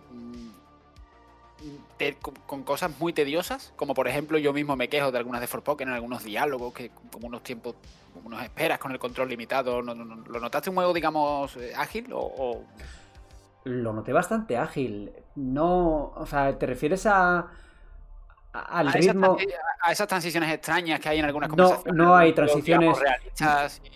No están las transiciones de fundidos en negro, esas que había en Forspoken, ¿eh? y además eh, por ejemplo, cuando entré en Hogwarts, eh, que por cierto, sí, que hay un sí que hay un tema que me, ha hecho gracia de los comentarios de YouTube que hablaban un poco de que la puerta de Hogwarts parecía de papel porque se abría, se abre como si fuera un cartoncillo ahí, a de par en par. Pero no hay tiempos de carga para entrar a la escuela y ni, por entrar a las puertas. O sea, en ese sentido es bastante orgánico. no, no, sé cómo funciona eh, el conjunto, si van a ser microsecciones, macrosecciones o, no. Eso me gustaría, eso lo, podré hablar ya en profundidad cuando, cuando tenga el análisis, por fin. Yo te quiero preguntar sobre el Quidditch, que no hay en el juego, pero sí hay estadio, ¿verdad? Hay estadio, hay estadio. Eh, está en la misma zona de, de, las películas, por ahí más o menos igual. Y sí que entré en el estadio, volando, por supuesto. Y ahí encuentras a gente, alumnos que están ahí con sus, con sus cosas. Había algunos con escoba, otros como haciendo trucos de magia, eh, unos haciendo como de fakir, parecía, no sé, como echando fuego por la boca, yo que sé, unas cosas raras. Pero sí, sí, sí que está el campo. menos jugar, ¿no? Yo creo que están todos allí preguntando, ¿el partido de ¿no? Pues ¿no? No sé si habrá, no sé si en algún DLC o yo que sé, o en una hipotética segunda entrega lo introducirán, pero no, no, en este caso no va a haber ni Quidditch ni... Va a haber, va a haber carreras, creo, algo así. Eh, algún minijuego con las escobas creo que sí que dijeron que iba a haber, pero desde luego Quidditch no hay. A tener en cuenta que el Quidditch al final es diseñar un juego de... un, un minijuego de, de, de, deportes con bastantes reglas y tal, y pueden hacerlo como los de EA, que en mi opinión eran bastante normalito, no sé, era pasar con la escoba por puntos de por aritos, ¿no? No sé si acordáis del juego clásico, de los juegos clásicos era pasar por aritos con la escoba. era, era Quidditch, pero no dejaba de ser lo que hay en todos los juegos donde se puede volar, ¿no? Claro, y al final cogías las nits. Te aparecía un, otro, otra, otra una transición y, llegaba un momento de minijuego en el que tenías que atrapar las nits y se acabó. No había, no tenía en cuenta ninguna de las reglas. Y el juego de Quidditch que sacaron independiente, pues tampoco era maravilloso. Estaba, era correcto, pero, pero bueno, no se pasaba de buen juego sin más. ¿Alguna cosa más? ¿O pasamos al siguiente. al siguiente título de la lista? Directamente. Siguiente título de la lista que es. Eh, Hi-Fi Rush, la sorpresa de Bethesda. Que enseñaron en el evento de Xbox y que se lanzó ese mismo día. Que ha resultado ser la obra de, de, Tango Gameworks, recordemos, de los creadores de Devil Within y de Ghostwire Tokyo, con mejor crítica sin duda. Alejandro, tú lo has probado, eres el único, de hecho, que lo ha probado aquí, me parece. Pues sí, es sorprendente que los creadores de Within y Cover Tokyo, que son dos juegos llevados al terror, eh, salgan con, un hack and slash rítmico y con esa puesta de escena tan, tan cartoon y tan desenfadada. He podido jugarlo poco la, las primeras par de horas y, y la verdad es que las sensaciones son son inmejorables porque me parece que el combate está bastante bien. Eh. Tienes en todo momento como el, compás de la canción que suena de fondo. Entonces, si clavas el compás, eh, clavas los mejores golpes. Y no se trata de golpear más rápido o no se trata de hacer o como tú siempre eh, abrazas un hack de, de, de, evadir el momento justo, de, hacer mucho daño, no, no. Aquí simplemente seguir el compás. Y si sigues el compás, vas a pasar las fases con la mejor puntuación posible. Y, la verdad es que se, pone una, una propuesta fresca. Eh, en todos los sentidos y, la verdad es que una alegría, una alegría que un estudio con esa trayectoria se atreva con, con un juego tan, tan diferente. Bueno, pues eh, vamos a, a, plantear algunas cuestiones, Alejandro. ¿Cómo va esa combinación de juego musical, que a mí es lo que me llama la atención lo primero, con, con acción? ¿Cómo funciona exactamente? ¿Cómo lo has visto? Como te digo, de fondo suena una canción que va, en algún momento son temas reales de rock y luego es una banda sonora creada para el juego. Eh, y, y, simplemente tú tienes que escuchar de oídas el compás. Si clavas el compás, clavas los mejores golpes, clavas el mayor daño y consigues la mayor puntuación, que es de, una de las gracias de, del género. Lo que pasa es que han dado algunas claves de accesibilidad, sobre todo para la gente que sea un poco patosa, que no pueda entender muy bien el ritmo musical, pues te sale una barrita que simplemente tienes que cuadrar cuando llega a un círculo. Tú sigues ese ritmo, ese tempo y, y claro, los golpes, la verdad es que es muy divertido y yo, claro, en este par de horas no he visto la variedad de enemigos que hablan otros compañeros, no he visto tampoco mucha variedad de escenarios, pero es que en las primeras horas, yo te digo, muy, no sé, tengo un, una sensación muy positiva y de que va a ser un juego que, que, me va a atrapar hasta el final. Entonces, tú Alejandro, por ejemplo, ¿has jugado a Crypt de Necrodancer? No, no lo he jugado. Claro, sí, no, se me olvidaba que tú los indies no, que solo te van los tochos. Eh, bueno, no, porque... Pero bueno. No, no, no, a ver. No, a ver, pregunta seria. Eh, entonces, esa, esas... Eh, eso de lo que hablas es como una barrita que aparece abajo, ¿no? Que es como tipo Quick Time, eh, quick time Event.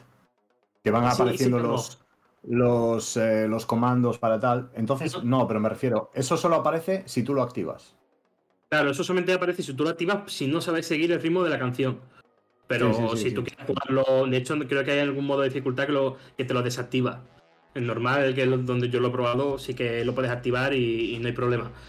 Pero si no lo activas, tienes que seguirlo de oído y no es un quick time event. Es simplemente tú tienes no, dos verdad. tipos de golpes, un golpe suave, un golpe fuerte, y depende del enemigo, depende de las circunstancias, depende si estás rodeado o no, pues te conviene seguir el ritmo con golpe suave, con golpe fuerte o combinándolos entre sí. Y eso pues te da una puntuación sí, no, al final por, por... Y, y, tal. Por eso te decía, por eso te decía lo de este, lo de este juego, que tiene también un spin-off que es Cadence of Hyrule de, de, temática sí. Zelda, que, que es, es, del mismo rollo, que, o sea, tú tienes que ir atacando y tal al ritmo de la música, y que no te da ningún tipo de, de pista, es todo rítmico, o sea, lo tienes que llevar tú mismo, ¿sabes? Sí, sí, no, no, yo creo que la gracia de Hi-Fi es sobre todo eh, jugarlo en dificultad alta. Al final, con el tema de Microsoft últimamente, con Game Pass, de que todo el mundo lo quiera jugar, sí que dan eh, opciones de accesibilidad en, en la dificultad más baja, pero, pero en alta es un hack and slash de, muy, muy bueno. ¿Sabes? Que, bueno, esta pregunta es para todos porque a mí, a mí no me suena de haberlo visto. Eh, ¿Tendrá lanzamiento en físico este juego? No ha trascendido información oficial, pero yo creo que con, con el último lanzamiento de, de, Xbox y Microsoft no creo que, es que un juego a, a de 30 mí... oficial se atrevan a sacarlo. Me, me, parece caro, me parece el, el, el daño colateral de la, de, la, de la, gran sorpresa que, que... Porque claro, Game Pass tiene estas cosas, ¿no? Que te permite coger y decir el, el mismo el mismo miércoles, oye, mira, tenemos este juego, tal, no sé qué, en dos horas lo podéis jugar en Game Pass. Pero yo creo que eso tiene que ser compatible con un lanzamiento en físico, con la gente que quiera su copia física, ¿no? O sea, porque aquí, joder, tenemos, algunos somos, tenemos una edad y nos gustan los juegos, por ejemplo, de este tipo. Oye, es una pena que, que un juego que tiene casi un 9 Metacritic no, no, no esté en formato físico. Sí que tampoco lo está Pentiment. Y fíjate la, el valor que tiene Pentiment, no solamente para el estudio, sino para Xbox el año pasado. Pero, claro, pero es otro tipo de producción, ¿sabes? O sea, es, es, es, al final Pentiment es, es, un juego que yo creo que si, si, no sale en Game Pass, probablemente Obsidian nunca lo hubiera podido hacer. Pero Hi-Fi Rush no, no, no, no, es, un, de acuerdo. un juego... Estoy de acuerdo. A ver, mmm, pues yo sí. Yo fíjate que yo, sí. Pedro, fíjate que mm. creo que la comparación con Pentiment es bastante acertada porque no solo porque sean juegos carne de Game Pass, que lo son, mm, sobre todo este juego que igual es más cortito, más a pie, ¿no? Más un juego, una experiencia... eh, bueno, los dos, los dos tienen su, su- su- sus cosas para, para encajar en el servicio, ¿no? Pero también Pero es que, ¿cuántas copias se venderían? ¿Cuántas copias se venderían de, de, de Hi-Fi Rush en físico? Hombre, o sea, ¿merece la pena el lanzamiento desde- para de un juego que lo han sacado el mismo día? Sin promoción, sin no, nada. no, a ver, evi- evi- evi- evidentemente, si tú sacas un juego en Game Pass y, cinco, seis meses después. no lo no sacas solo Game Pass, o sea, también lo puedes comprar en digital igualmente. Bueno, sí, digital. Si lo sacas primero en digital y cinco meses después en físico, evidentemente vas a, vas a vender muy pocas copias. Pero yo creo que no tienen absolutamente nada que ver eh, Hi-Fi Rush con Pentiment. Pentiment es un juego súper de nicho. Y el, no, el no, no sé si... a ver, te voy a decir, el 80% de la gente va a descargar Pentiment, lo va a jugar 10 minutos y lo va a borrar. Y sin embargo, yo creo que Hi-Fi Rush es un juego capaz de llegar a muchísima más gente. No es fácil meter en el público generalista un juego rítmico en el cartoon. Pero primero, que la gente lo ve y dice, son, son dibujitos, esto no lo juego. Y el otro es un juego histórico con gran, Pero con tú, gran lo- documentación. pero tú lo ves en movimiento, Alejandro, pero tú ves Hi-Fi Rush en movimiento y ya, y ya, y ya te, te- es que te entra por los ojos totalmente. Pero Pentiment ya dices, uy, el estilo, a mí me gusta, ¿eh? pero el estilo ya es un poquito más, más peculiar. Es un juego narrativo, es un juego lento, es un juego de tal. Mm, ese ya, ya no es para todo el mundo. Sin embargo, yo creo que Hi-Fi Rush es un juego capaz de gustar a más gente. A ver, yo entiendo lo que dice Pedro, son juegos que son completamente distintos en su planteamiento y en el público al que va a llegar. Mm, No solo porque eh, Pentiment es una experiencia narrativa completamente, no, no tiene grandes, grandes mecánicas jugables ni nada, pero tampoco creo que eso influya demasiado en la compra del juego en físico. En, este caso, o sea, el caso de Hi-Fi Rush, a la hora de, lanza- de un lanzamiento físico, yo creo que los. Aquí sacó la bola de cristal, evidentemente, los compradores o el nicho que lo compraría, porque sería un nicho, eh, sería, yo que sé, una serie de jugadores muy concretos que les gusta la estética o que, o que o yo que sé, pero que no, no es un juego que vaya a llegar al gran público en formato físico. Claro, lo que, lo que, a ver, que se me entienda. Coleccionistas, por ejemplo, siempre- coleccionistas, gente que Claro, le gusta tener físico, el- pero El, el temor, el temor que siempre he tenido con este tipo de servicios de suscripción, no solo con Game Pass, también con, con PlayStation Plus, es que eh, empieza a ser el modelo mm, exclusivo. O sea, yo, yo creo en Game Pass y creo en No, no es PlayStation Plus no es si, va- exclusivo. si van, si, si van, No. si van acompañados del modelo de toda la vida de formato Pero- físico y tal. pero si, empezamos, si empezamos a coger Hi-Fi Rush como un referente y empezamos a hacer este tipo de lanzamientos y tal, siempre ha habido juegos Mm. digitales, siempre ha habido juegos que han salido en digital y que no han salido en físicos. Y en el caso de Sí, Borja, Hi-Fi, sí, en el me- caso de Hi-Fi Rush, Pedro, juegos digitales que tú compras y que son tuyos. pero te lo puedes No comprar. están ahí. Te lo puedes comprar. O sea, Hi-Fi Rush, tú puedes irte a la tienda de Microsoft, a la Microsoft Store y comprártelo. no hay problema. Y Claro, eso- lo eso ya mismo. no es coleccionismo. Eso ya no es coleccionismo. Pero es que coleccionismo, a ver, seamos claros, o sea, el mercado de físico está en declive, cada vez más se van a vender menos copias. Eh, que a alguna gente concreta le gustaría tenerlo en caja, evidentemente, que hay suficiente demanda para, para, para que hagan un lanzamiento mundial, pues igual no. Pero igual luego viene Limited Games Run o alguno de estos y te saca una edición, no lo sé, pero yo lo veo más para un público muy nicho. Pero es que la, la clave está, producto menor, porque al final Hi-Fi es un juego que se pone en PvP 30 euros, con juego exclusivo del ecosistema Xbox, que los jugadores de Xbox se movilizan más que ninguna otra plataforma junto al PC al mercado digital. mm, Yo que soy Xbox y que digo, yo es que a mí no me renta eh, eh, mover editoras, mover eh, comercializar eh, los transportes, la puesta en venta, ¿para qué? Si es que el tío que lo el tío que va a comprar Pentiment o Hi-Fi Rush son seguramente el público hardcore de Xbox que se lo compran todo por, por, por, por definición de exclusivo de Xbox. Y los, juegos que- y los jugadores que van a jugar en Game Pass son tanto casuales como algún fan acérrimo. No entusiasta completo. Ya, Entonces, Alejandro, claro, yo, no, yo, no te, yo no te estoy hablando desde el punto de, vista de Microsoft. Evidentemente, desde el punto de, vis- de vista de Microsoft es lo que tú estás diciendo, que es completamente acertado. Yo te estoy hablando desde el punto de vista de Pedro. Pedro, un juego como Hi-Fi Rush que tiene un 9 en Metacritic, si se lo sacas a 30 euros además, Pedro quiere tener su copia física en la estantería. Pero es que Y el, y el- y el modelo de Game Pass y de PlayStation Plus, esas suscripciones ponen en peligro ese modelo.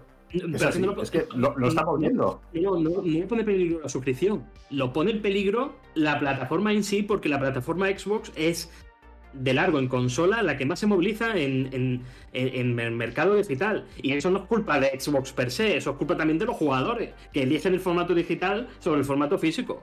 ¿Por qué se venden más copias en PlayStation que en Xbox? Porque los jugadores en Xbox, aparte de ser un, número reducido respecto a la otra consola, se movilizan más hacia el mercado digital. Y aparte, hay que tener en cuenta una cosa. Se me, ha olvidado, pero bueno. Eh, pero bueno, lo, lo, que quiero decir. Ah, sí, ya lo he recordado. Juegos como. Ejemplos como en PlayStation Plus, Stray, un juego que debutó en el servicio de A1 que 8 o 12 meses después se ha comercializado en, formato físico porque una editora lo ha cogido y ha dicho, oye, que quiero poner en venta 100.000 copias de este juego. Y si Pedro y Antonio lo quieren comprar, que lo compren. Pero no puede ser que Xbox diga, vale, Pedro quiere una copia física, pero Antonio, Marcos y, Antonia no lo compran físico, lo compran digital o lo juegan con suscripción. Pero es que eso no es culpa de la suscripción en sí, eso es culpa de la plataforma y de los jugadores no es que el pass como tal ponga en riesgo eso, aunque es verdad que contribuye, es que es lo que un poco lo que dice Alejandro. Es más culpa, yo creo que de la gente. Lo primero, que a una gran empresa eh, que haya. O sea, a una gran empresa Pedro le importa más bien poco, sobre todo si hay pocos como Pedro, yo creo. Y es que esto viene desde de, de hace. ya lo sé, pero por, por, eso. Por eso pero tú no llevas. Pero yo estoy hablando, no a mí me da igual lo que opine la empresa. Yo soy bueno, un consumidor y soy un usuario. Claro, pero ahora que estamos hablando. La opinión acá, de Microsoft y la, y la, opinión de Sony. Ahora estamos hablando de por qué están haciendo eso.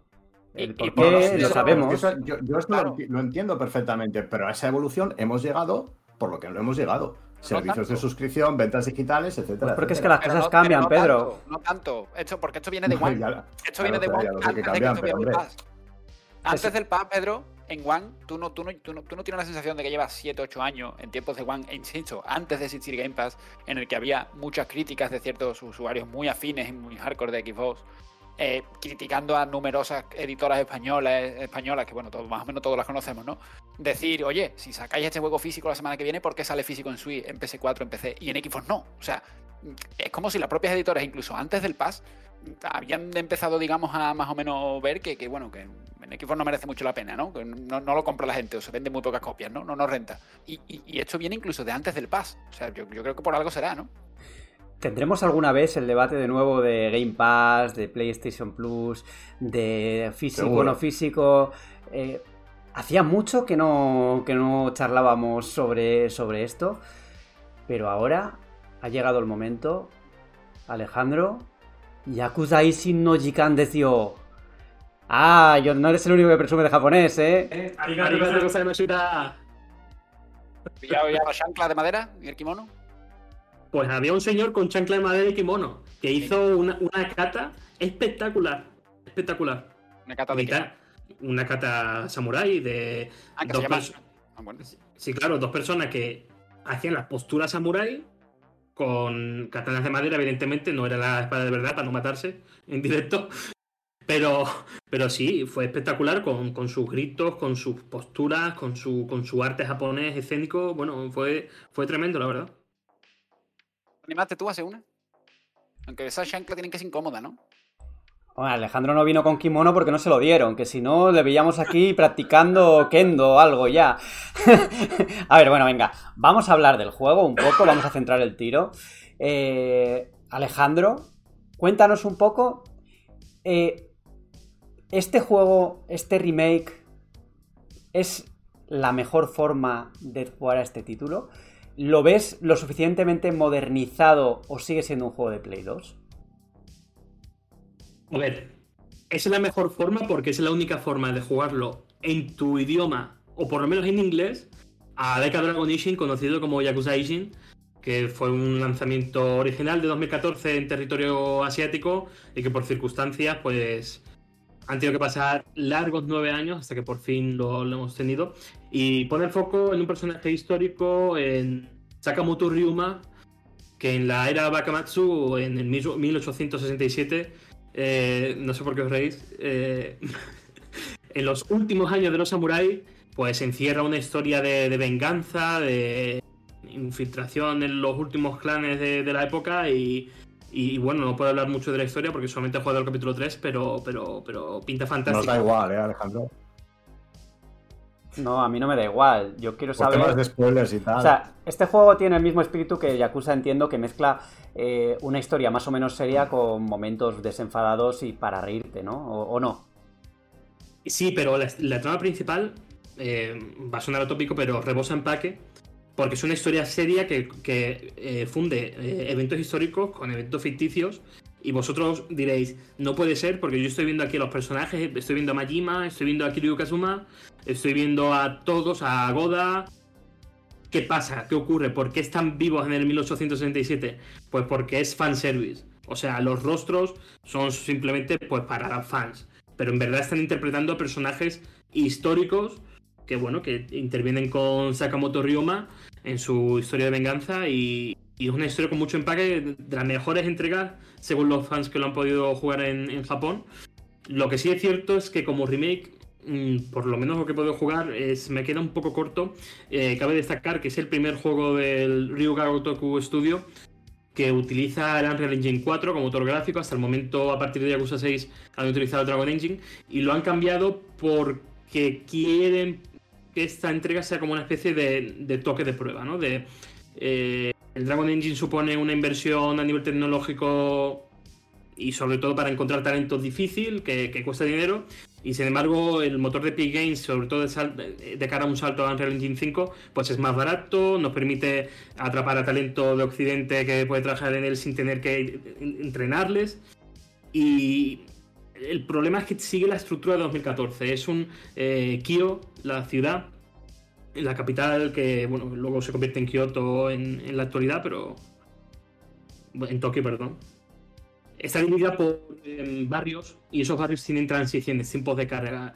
Y hay algunas veces que la exploración se ve afectada porque tiene una subhistoria en, un, en otro barrio, pero tienes, no la puedes ver porque no estás en ese mapa concreto. Tiene, tiene cosas del 2014.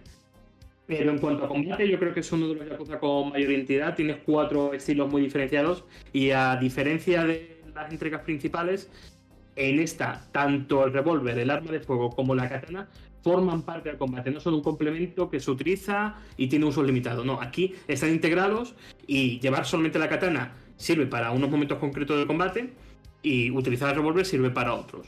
Entonces siempre tienes que estar eh, buscando combos, cambiando del revólver a la katana constantemente. Está, tiene bastante identidad, tiene mucha personalidad y, bueno, el lanzamiento está previsto para el 21 de febrero. No hace falta saber nada de la saga para jugarlo. Es una historia independiente de la, de, la franquicia, aunque este Kiryu no tiene nada que ver. Así que invito a todos los extraños y familiares de la saga que, le den un, intento. Entonces, no es, no es por turnos como Like a Dragon. Esta es acción, acción en tiempo real, como los sí, otros. Es acción en tiempo real como, como siempre. Lo único que la katana y el revólver están integrados en el combate.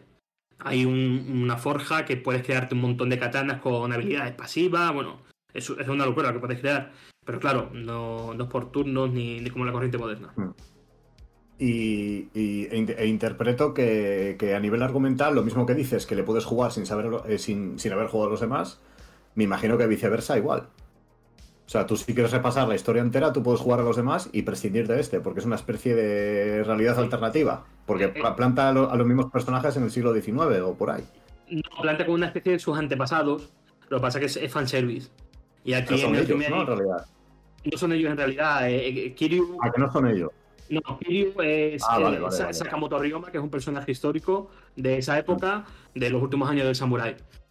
Pero tú puedes comprarte este juego, disfrutarlo y, y no tocar nunca más Yakuza. No tiene nada, absolutamente nada que ver. Pues no sé, como no quieras entrar un poco en el tema del combate, eh, eh, cómo se integra la, la espada, la katana, en, el- en las luchas, para diferenciarlo sobre todo de, los- de las entregas principales. Sí, bueno, eh, tenemos cuatro estilos de combate y cada uno está eh, dedicado a un tipo de, combate específico. eh. Tenemos el típico brawler con los puños desnudos que puede agarrar objetos en el escenario y utilizarlo a su favor como herramienta ofensiva. Tenemos espadachín que utiliza la katana a dos manos y es perfecta para co- uno contra uno porque hace mucho daño, pero es poco ágil. Se come mucho, muchas dosis de daño, sobre todo de los enemigos finales. Tenemos el, de, el, el- el disparador, el que utiliza el revólver, que simplemente al contrario del espadachín, te mueves muy ágil, pero haces poco daño. Es simplemente para controlar desde lejos y ya cuando se acerca ya cambias de estilo. Y luego Bailarín Salvaje, que es una mezcla, porque lleva el revólver y la katana al mismo tiempo. Evade mucho, es el estilo que más agilidad aporta, pero al mismo tiempo no puede cubrirse. Entonces, eh, eh, depende del, del enemigo, depende del grupo al que te enfrentes, pues vas cambiando de uno al otro. Y antes de terminar, eh, has comentado que si combina el humor y tal, sí, por supuesto, no en la historia principal, en la secundaria sí. Y hay un minijuego en específico que hizo bastante gracia en el evento, porque claro, tú vas a un burdel y claro, tú el burdel esperas pues lo típico, ¿no? Lo que ocurre en, los burdeles. Pero claro, este minijuego se divide en tres fases. La primera es un duelo a ver quién más, quién aguanta más viviendo saque con, con la compañera de burdel, que se llama Ana. Si la ganas, saltas a un piedra, papel o tijera, donde el que pierde va quitándose ropa. Entonces, si ganas a Ana, saltas al tercer y último minijuego, que es como un shooter en vista cenital, donde el Rioma tiene que disparar al corazón de Ana, esquivando sus sentimientos internos. En plan, eh, tengo depresión, la vida puede conmigo, eh, qué significa la vida. Claro, tú tienes que esquivar todas esas cosas mientras vas buscando el corazón de Ana y mientras disparas al corazón de Ana y le das, se va revelando poco a poco su cuerpo. Entonces, tiene mucha gracia, mucha simpatía y... Muy bien. Yo creo que ha sido. Yo creo que ha sido. Más iba contando, más iba diciendo, coño, aquí. Ha, sido ya. Ha sido Yakuza Irsin el juego que nuevamente ha llegado al corazón de Alejandro, esquivando todos los malos sentimientos. Y esquivando esos malos sentimientos, nos dirigimos hacia la sección de Mary Plus. Hoy toca hablar de nuevo de series, hoy toca hablar de nuevo de Last of Us, brevemente, eso sí, porque ya hemos, creo que ya hemos hablado suficiente de, en ese caso, en el caso anterior del juego, ahora de esa serie, y es que la noticia que ha saltado en, las últimas, en los últimos días, en realidad, es que The Last of Us va a tener segunda temporada. Hombre, yo creo que era algo bastante, bastante predecible teniendo en cuenta que ha funcionado muy bien, que se ha convertido en una serie que incluso en números ha superado a la Casa del Dragón. Eh, ha, sido, ha sido arrasado, vamos, en pocas palabras. Y eso es que todavía solo tres episodios. Y mucha curiosidad por ver cómo desarrolla el final de esta primera temporada, pero también cómo aborda eh, esa, segunda temporada, supongo que con los mismos actores. Pero bueno, ¿cómo, ¿qué pensáis vosotros? ¿Queríais una segunda temporada? Yo intuyo que sí, ¿no? Hombre, la, la, pregunta aquí es, ¿se puede, ¿se puede, hablar con spoilers de The Last of Us parte 2? Se puede hablar con spoilers ahora que hemos avisado. Así que chicos, si no habéis probado a, si no habéis probado The Last of Us parte 2, os recomendamos saltaros esta, esta sección o al menos unos minutitos de aquí o unos segunditos. Venga, dale. Vale. Pues bueno, a pesar de ello voy a intentar no hacerlo. Pues mucha curiosidad cómo va a reaccionar la gente a, a ese momento, ¿eh? Porque, porque ya la, los, los, fans del, del, videojuego, que son fans, son fans acérrimos, y, y, yo creo que la fanbase de The Last of Us en general es poco crítica. Eh, poco crítica. No, no, no ah, sí. Sí, sí. sí, sí bueno, poco crítica sí. porque lo criticaron, ¿no? Porque criticaron esa escena en concreto. Sí, es, eh... es que, claro, esto es, eso es. Quiero decir, es poco crítica con, con The Last of Us, con los videojuegos y demás, pero sin embargo esa escena, o, o digamos, ese, ese punto argumental mmm, no gustó, a, yo, a, pesar, yo creo, de que, de que más o menos se veía venir. A ver, yo es que entiendo que es un palazo para la gente, pero hmm. es que pero un el, el personaje, sí, un palo necesario, pero es que el, el personaje en cuestión eh, nunca ha sido un héroe, siempre ha tenido muchos matices y partes negativas y yo creo que en ese mundo precisamente en el que se desarrolla la historia, lo que ocurre es perfectamente plausible y coherente. Hmm. Pero no entiendo, Pedro, ¿a qué te refieres con que los fans de The Last of Us no son, son poco críticos? A que la gente tiene. A, ver, a que la gente no, tiene. No, tiene... Yo soy, yo soy, por ejemplo, muy, muy, fan, muy fan de The Last of Us y soy muy poco crítico. Soy muy poco crítico con los juegos, soy muy poco Pedro crítico no dicho, con Pedro no ha dicho que los fans son, po son poco críticos. Había dicho que fueron un poco críticos con eso, ¿no? No, eso es. Sí, eso o sea, quiero decir. No, quiero decir, son, son poco críticos con la licencia, pero sí, sí lo fueron con ese momento pero, en, en, concreto. Pero, pero, pero no, no, es que sea un poco crítico. Es que a ver, si estás con una licencia que es de un 99, es que quién lo puedes criticar. Eh, por, el, motivo que sea. Sí, pero lo que tú dices de ese momento es el ejemplo de viuda de Internet. Porque de la Sofás parte 2, el combustible de la Sofás parte 2, parte de ese momento. Es una historia de venganza, de redención, de descubrirse a sí- mismo y cerrar una vieja herida. Es que, no, es que pues claro que tiene que ocurrir. Es que pero vamos a ver, es que, es que, claro, es que hay mucha gente que se hace fan y dice, es, eh, The Last of Us va de este personaje. No, no, no, no. The Last of Us vive por y para Ellie. Es que lo que ocurre con Joel y tal, tiene que ocurrir porque está escrito, es el destino. Es el destino de un tipo, un matón, un, un tipo salvaje, un avaricioso, un egoísta. Un egoísta, incluso con el final del primer juego, que tiene que acabar así. A ver, yo creo- Porque todo su bagaje le lleva a eso. Entonces, no es un héroe, no, no es un padre, no es nada. Es, es- es un salvaje que tiene que terminar así. Y si no era por un palo de golf, iba a ser por una bala en la nuca, o iba a ser por un choque. Borja, Borja, le tienes al lado, dile algo. Es que no puedo hablar porque si no se cuela la voz. A ver, Alejandro, yo creo que aquí estás. Si, si hay gente que de alguna forma idealizaba al personaje de, al personaje que estamos hablando en cuestión, yo no sé por qué estamos hablando tan críptico cuando él sabe lo que es, pero bueno. Eh, lo hemos idealizado. Hay gente que lo ha idealizado de una forma que, que lo pone como un personaje bueno, ¿no? Per se. Y tú lo estás dibujando ahora como un personaje malo, pero es que no es que sea bueno o malo, es que es un personaje gris, que tiene sus matices. Sí, coño. Por favor, perdonad por la expresión. Pero, por favor, sí que tiene ese matiz. No es un personaje. Es un personaje que tiene, su- que tiene tridimensionalidad. No es bueno, malo, héroe, antihéroe. No, no. Es que le estás poniendo, le estás poniendo aquí a Alejandro que parece Thanos, Joel. Joel es una mala persona. Joel es una persona no, que no, con la. con la- no, no, Joel, Joel, con la pérdida de Sara, es un hombre roto y totalmente despojado de cualquier humanidad. Es un tío que vive con el contrabando, que vive robándole a los demás, que vive del extraperlo. Es un tío que asesina a sangre fría por su propio interés, por su, por su supervivencia. No puede ser una buena persona. Alguien- todos en ese escenario. Pero si, ma- si ma- si matas por tu supervivencia, eso, eso no te convierte en mala persona. ¿eh? No, pero, pero eso acabó. El final del de las sofás, el primer juego, es el ejemplo del egoísmo insaciable de yo voy primero que el resto. Es, eh, El es. Alejandro. que Todos haríamos lo mismo. Yo no estoy de acuerdo. No, Sí, lo, hace, él- lo hace por, lo hace por ella, Alejandro. Lo hace Yo por estoy ella, por él. por él y por ella, que es diferente el matiz. Yo creo que lo que haríamos todo el mundo. Pero bueno. Yo creo que aquí, Alejandro, estás un poco. Has exagerado un poco la cosa, ¿eh? Porque. Muy- muy Es verdad, es verdad que es verdad que Joel no es ningún ángel, que de hecho, eh, dadas las circunstancias, pues lo que le ocurre y lo que pasa en esos años, pues yo qué sé, eh, es verdad, tiene puntos muy oscuros, pero creo que su evolución a lo largo del juego también le, hace recuperar parte de esa humanidad que había perdido con el desastre, sea, con todo lo que ocurrió. Y al final, o sea, el, el personaje no es igual que el personaje que conocimos en el primer juego al principio. Creo que eso está claro. Al principio me refiero después de lo de. Ya lo hemos. Ya no sé por qué no digo el nombre. Si ya hemos desvelado Sí, hasta, sí, sí, hemos avisado. hasta el nombre de la hija.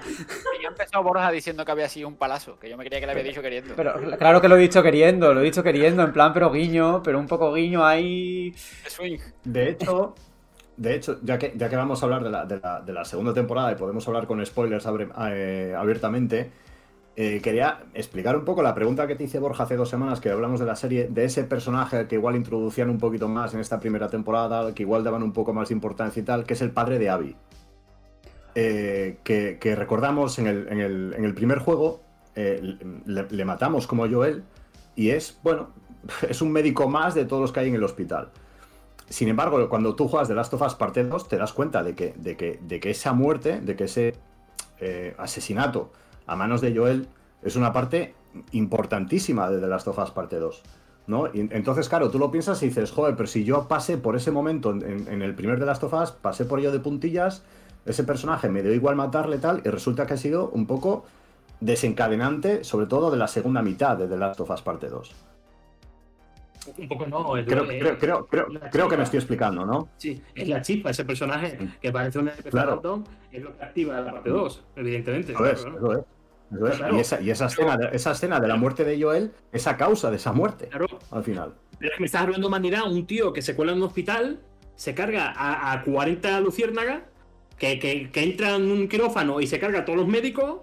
Y, y- Porque y- salva a sus seres queridos y por sus seres queridos Es- es capaz de todo. es- es- a su ser Pero eso no le querido convierte en una mala persona.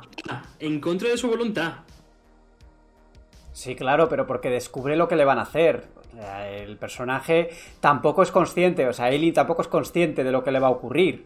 Eh, a ver, evidentemente lo que hace mm, es un exterminador, sí, pero como muchos otros personajes del, juego- de- del juego, ¿no? Y como la propia Ellie en parte 2, que también eh, tiene su. tiene su aquel, ¿no? Eh, Creo que vamos a estar dando vueltas a lo mismo para discutir sobre si le queda humanidad o no le queda humanidad. Y como estamos hablando un poco de la serie, Alejandro, eh, vamos a terminar esta sección que tiene que ser breve por, pues, por los tiempos que, que nos estamos manejando. eh, sobre la pregunta que creo que muchos han planteado es, es quién va a ser Abby o quién va a interpretar a Abby. Ronda Rousey. Y aquí, to- aquí todo el mundo tendrá sus candidatos y HBO elegirá a, a- a la, a la candidata que le dé la gana, ¿no? Porque mucha gente lo que, lo que hace al final es ver a alguien que se parezca físicamente y decir esta tiene que ser el personaje, ¿no? Tiene que ser alguien que tenga sus matices, ¿eh? Que es un personaje complejo también. Una actriz que sepa que sepa llevar a cabo pues esa historia de venganza y e- esa doble cara que al final es la cara de Ellie también, porque son dos personajes muy diferentes pero muy parecidos en cierto modo. Yo, yo mejor no digo nombre porque si no al final la lío. No, Pero igual nos dices Peter yo- Dinklage. como- Yo te iba a preguntar qué te parecía ese Peter Dinklage, digo lo mismo, no sé, lo mismo le da, le da el perfil. No, no, en serio. En serio, propongo que cuando termine la primera temporada de la serie, hagamos un programa completo, hora y media, hablando de que si Joel o no tiene humanidad, con todos los spoilers y tal. Yo firmo. Un spin-off, un spin-off del podcast. Mary Podcast de las sofás y entonces ya nos echan porque dirán que nos gustan los pelijuegos y aquí no se lleva mucho lo del pelijuego pero a ver lo apuntamos pero no creo no sé si dará para un programa de una hora y media para discutir lo mismo sin dar vueltas bueno bueno bueno Bueno, a ver, Vamos. actriz, yo, yo creo que la, la que se ha visto durante este fin de semana, yo creo que encaja bien físicamente, ¿no? Y yo, yo lo de Ronda Rousey lo decía un poco de broma, pero físicamente también, eh, vamos, yo creo que pegaría. Lo que no sé es las dotes interpretativas de ella. claro Eso hay- ya hay- muchas veces lo- estamos lo- mirando eso ya lo- tengo mis dudas, claro. estamos mirando el Pero, físico pero vamos a partir, como siempre, de la- de- de- de la- del siempre tema cuestionado de que vamos a empezar a, a- a ver a partir de la- del aspecto, de si se parece o no, o, o- o es algo irrelevante. Hombre, está claro que es irrelevante en la serie. Claro, no, por, lo digo porque si vamos a decir cuál es nuestra candidata, tal, tal, al final vas a ver la favorita de los usuarios y seguramente el 80% van a ser actrices que por algún motivo eh, físico se parece, ¿no? Pues ya para terminar, eh, hemos más o menos eh, trazado un poco qué, actriz podría ser Abby en la, en, la, en la segunda temporada. Yo no he dado ningún nombre, pero creo que no lo voy a dar. Voy a dejar que nos sorprendan. Eh, eh, para recordar, Pedro, ¿quién habías dicho tú que se parecía físicamente? Eh, Ro- Ronda Rousey es una, Ronda es Rousey. una luchadora, Mm. una luchadora profesional. Y Robe, ¿tú tienes ahí alguna candidata en mente que no se va a cumplir? Pues fijaos que la mía seguramente vaya a sorprender porque no tiene mucho que ver, pero yo creo, a ver, al igual que hay muchos, si- quieren que se parezca físicamente, ¿no? Que a ver, muchos actores y actrices pues se preparan, ¿no? Para ciertos papeles, ¿no? Eh, sobre todo en adaptaciones. Bueno, últimamente no tanto, pero bueno, que me voy por las ramas. Eh, eh, ¿Os suena una locura si os digo que en la cara, fíjate lo que os digo, fijaos, eh, se me da un aire eh, Ana de Armas? Sí. A mí sí me suena locura. Sí, que os suena una locura, ¿no? Bueno, ni tan mal, ¿no? No sé, Capaz que tiene un perfil demasiado latino, ¿no? Para un personaje que es muy norteamericano, creo yo. bueno, pero pues eso en la serie importa poco. Pues bueno, no lo sé. siguiente. Que veo, que veo que el mío no va a tener muchas fotos. así No sé, siguiente. no sé. Yo creo que lo mejor es que dejemos las bolas de cristal y esperemos a que el tiempo lo diga. Y vamos a terminar esta sección de Mary Plus eh, pues confirmando que va a haber serie de Tomb Raider. Eh, tenía aquí la chuleta, pero se me ha ido. Ah, sí, aquí estamos. Eh, el tema es que, bueno, después de que las películas de Alicia Vikander quedaran en, en eso, en saco, cayeran en saco roto, porque la segunda entrega pues nunca se ha llegado a hacer, pues llega Amazon, que es la que tiene los derechos, mm, tiene los derechos porque, claro, la, la- la serie o la película antes era de, de Golden Mayer, ¿no? De Metro Golden Mayer y la compró Amazon. Y se cuenta aquí que Phoebe Waller-Bridge la- eh, trabaja en una serie de... va a trabajar en una serie de Tomb Raider. Eh, ¿Os apetece a vosotros? Hombre, si lo, si lo van a hacer bien, Si lo van a hacer bien, ese es el matiz. claro. Es Yo que- no soy... no Es que, claro, había, había muchas esperanzas puestas en la peli de, de Alicia Vikander, pero yo no, yo no la vi mucho mejor que las de Angelina Jolie, ¿eh? Yo es que no la vi, yo la de Alicia Vikander no la vi, no- tampoco soy un gran fan del personaje ni de la saga, entonces no, no la he seguido mucho. No, a mí, a mí, a mí me pasa igual, pero, pero la verdad es que, no sé, eh, había, había, ciertas expectativas con, con- la peli de Vikander eh, de que, bueno, de que, de que fuera capaz de, de marcar un, un- antes y un después en el, en el- con el personaje en, medios, pues, pues eso, ¿no? En, televisión, en cine y tal. Y, yo la vi y reconozco que sin haber visto las pelis de, de Angelina Jolie, las he visto a cachos, son, son hombre, evidentemente tirando a malillas, pero es que esta no, no, no es mucho mejor. Tam- Tampoco sé si. A ver, tampoco sé, no. Yo creo que tampoco es el mejor momento del personaje. Si esto viene acompañado de un, de un, de un buen juego, pues oye, puede tener, puede tener cierto tirón, pero no lo sé, yo, yo tengo mis dudas, ¿eh? Igual el arroz para este personaje ya se ha pasado un poco. A mí me apetece mucho, quiero ver más Tomb Raider, así que. Sí, sí, me apetece mucho.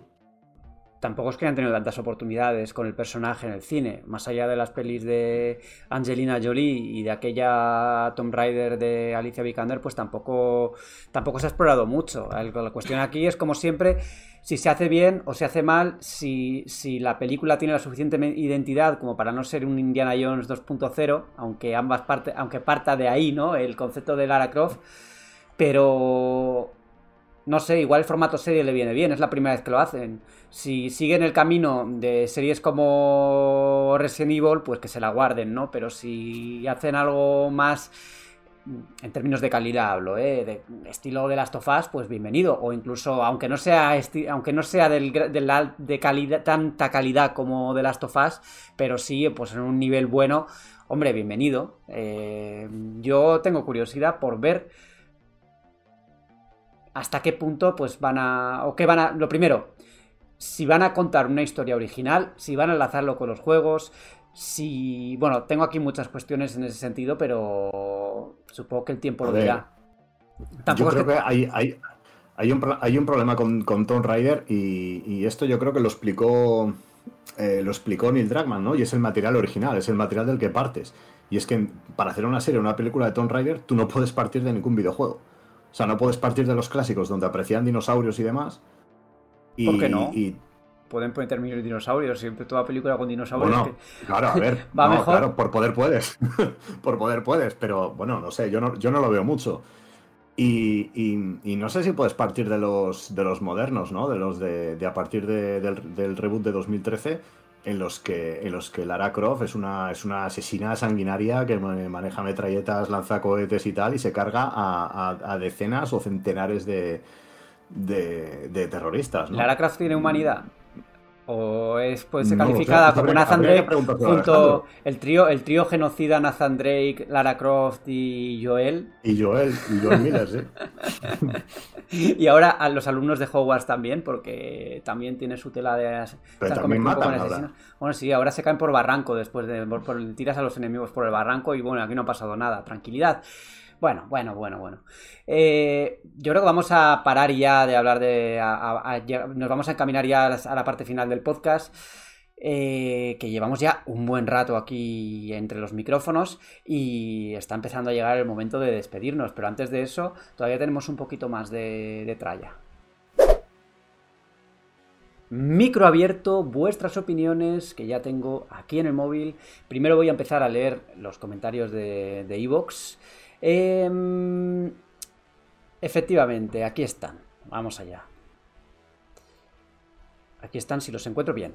David nos dice, Resident Evil 6 es el juego que más me ha decepcionado en mi vida. La primera media hora con Leon, con Leon es maravillosa, pero luego el juego va cuesta abajo y sin frenos. Lo comencé dos veces y las dos veces lo abandoné.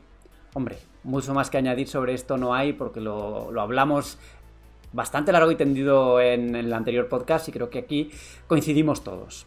Yu Ominae, Yu Ominae nos cuenta, yo también soy de los que pensaba que la voz de Pedro se parece a la de Albert, se me han adelantado, con un acento un poco menos catalán, ¿eh? Pedro. Sí, hombre, sí, un poquito sí. sí. Diego Requena, un habitual de la sección. Buenas gente, pues yo seré muy fácil de complacer porque me está encantando Bella Ramsey como Eli, lo clava, Pascal como Joel y me gustó 30 monedas también. Vamos a vivir un poquito más felices, que hay que disfrutar de los hobbies, jeje. Me considero fan de la saga Resident Evil, pero nunca llegué a jugar a Code Verónica, lo siento, lo digo en voz distorsionada y bandas negras en los ojos. sobre lo de Bella Ramsey, pues totalmente de acuerdo. Y sobre Resident Evil, pues algo tendrán que decir, sobre todo los más fans, que como, como Robe, que seguro que te dice: juégalo ya, juégalo ya. Eh, me vas a perdonar, Borja, pero me vas a tener que repetir la pregunta porque es que se me ha caído el casco mientras estabas ahí.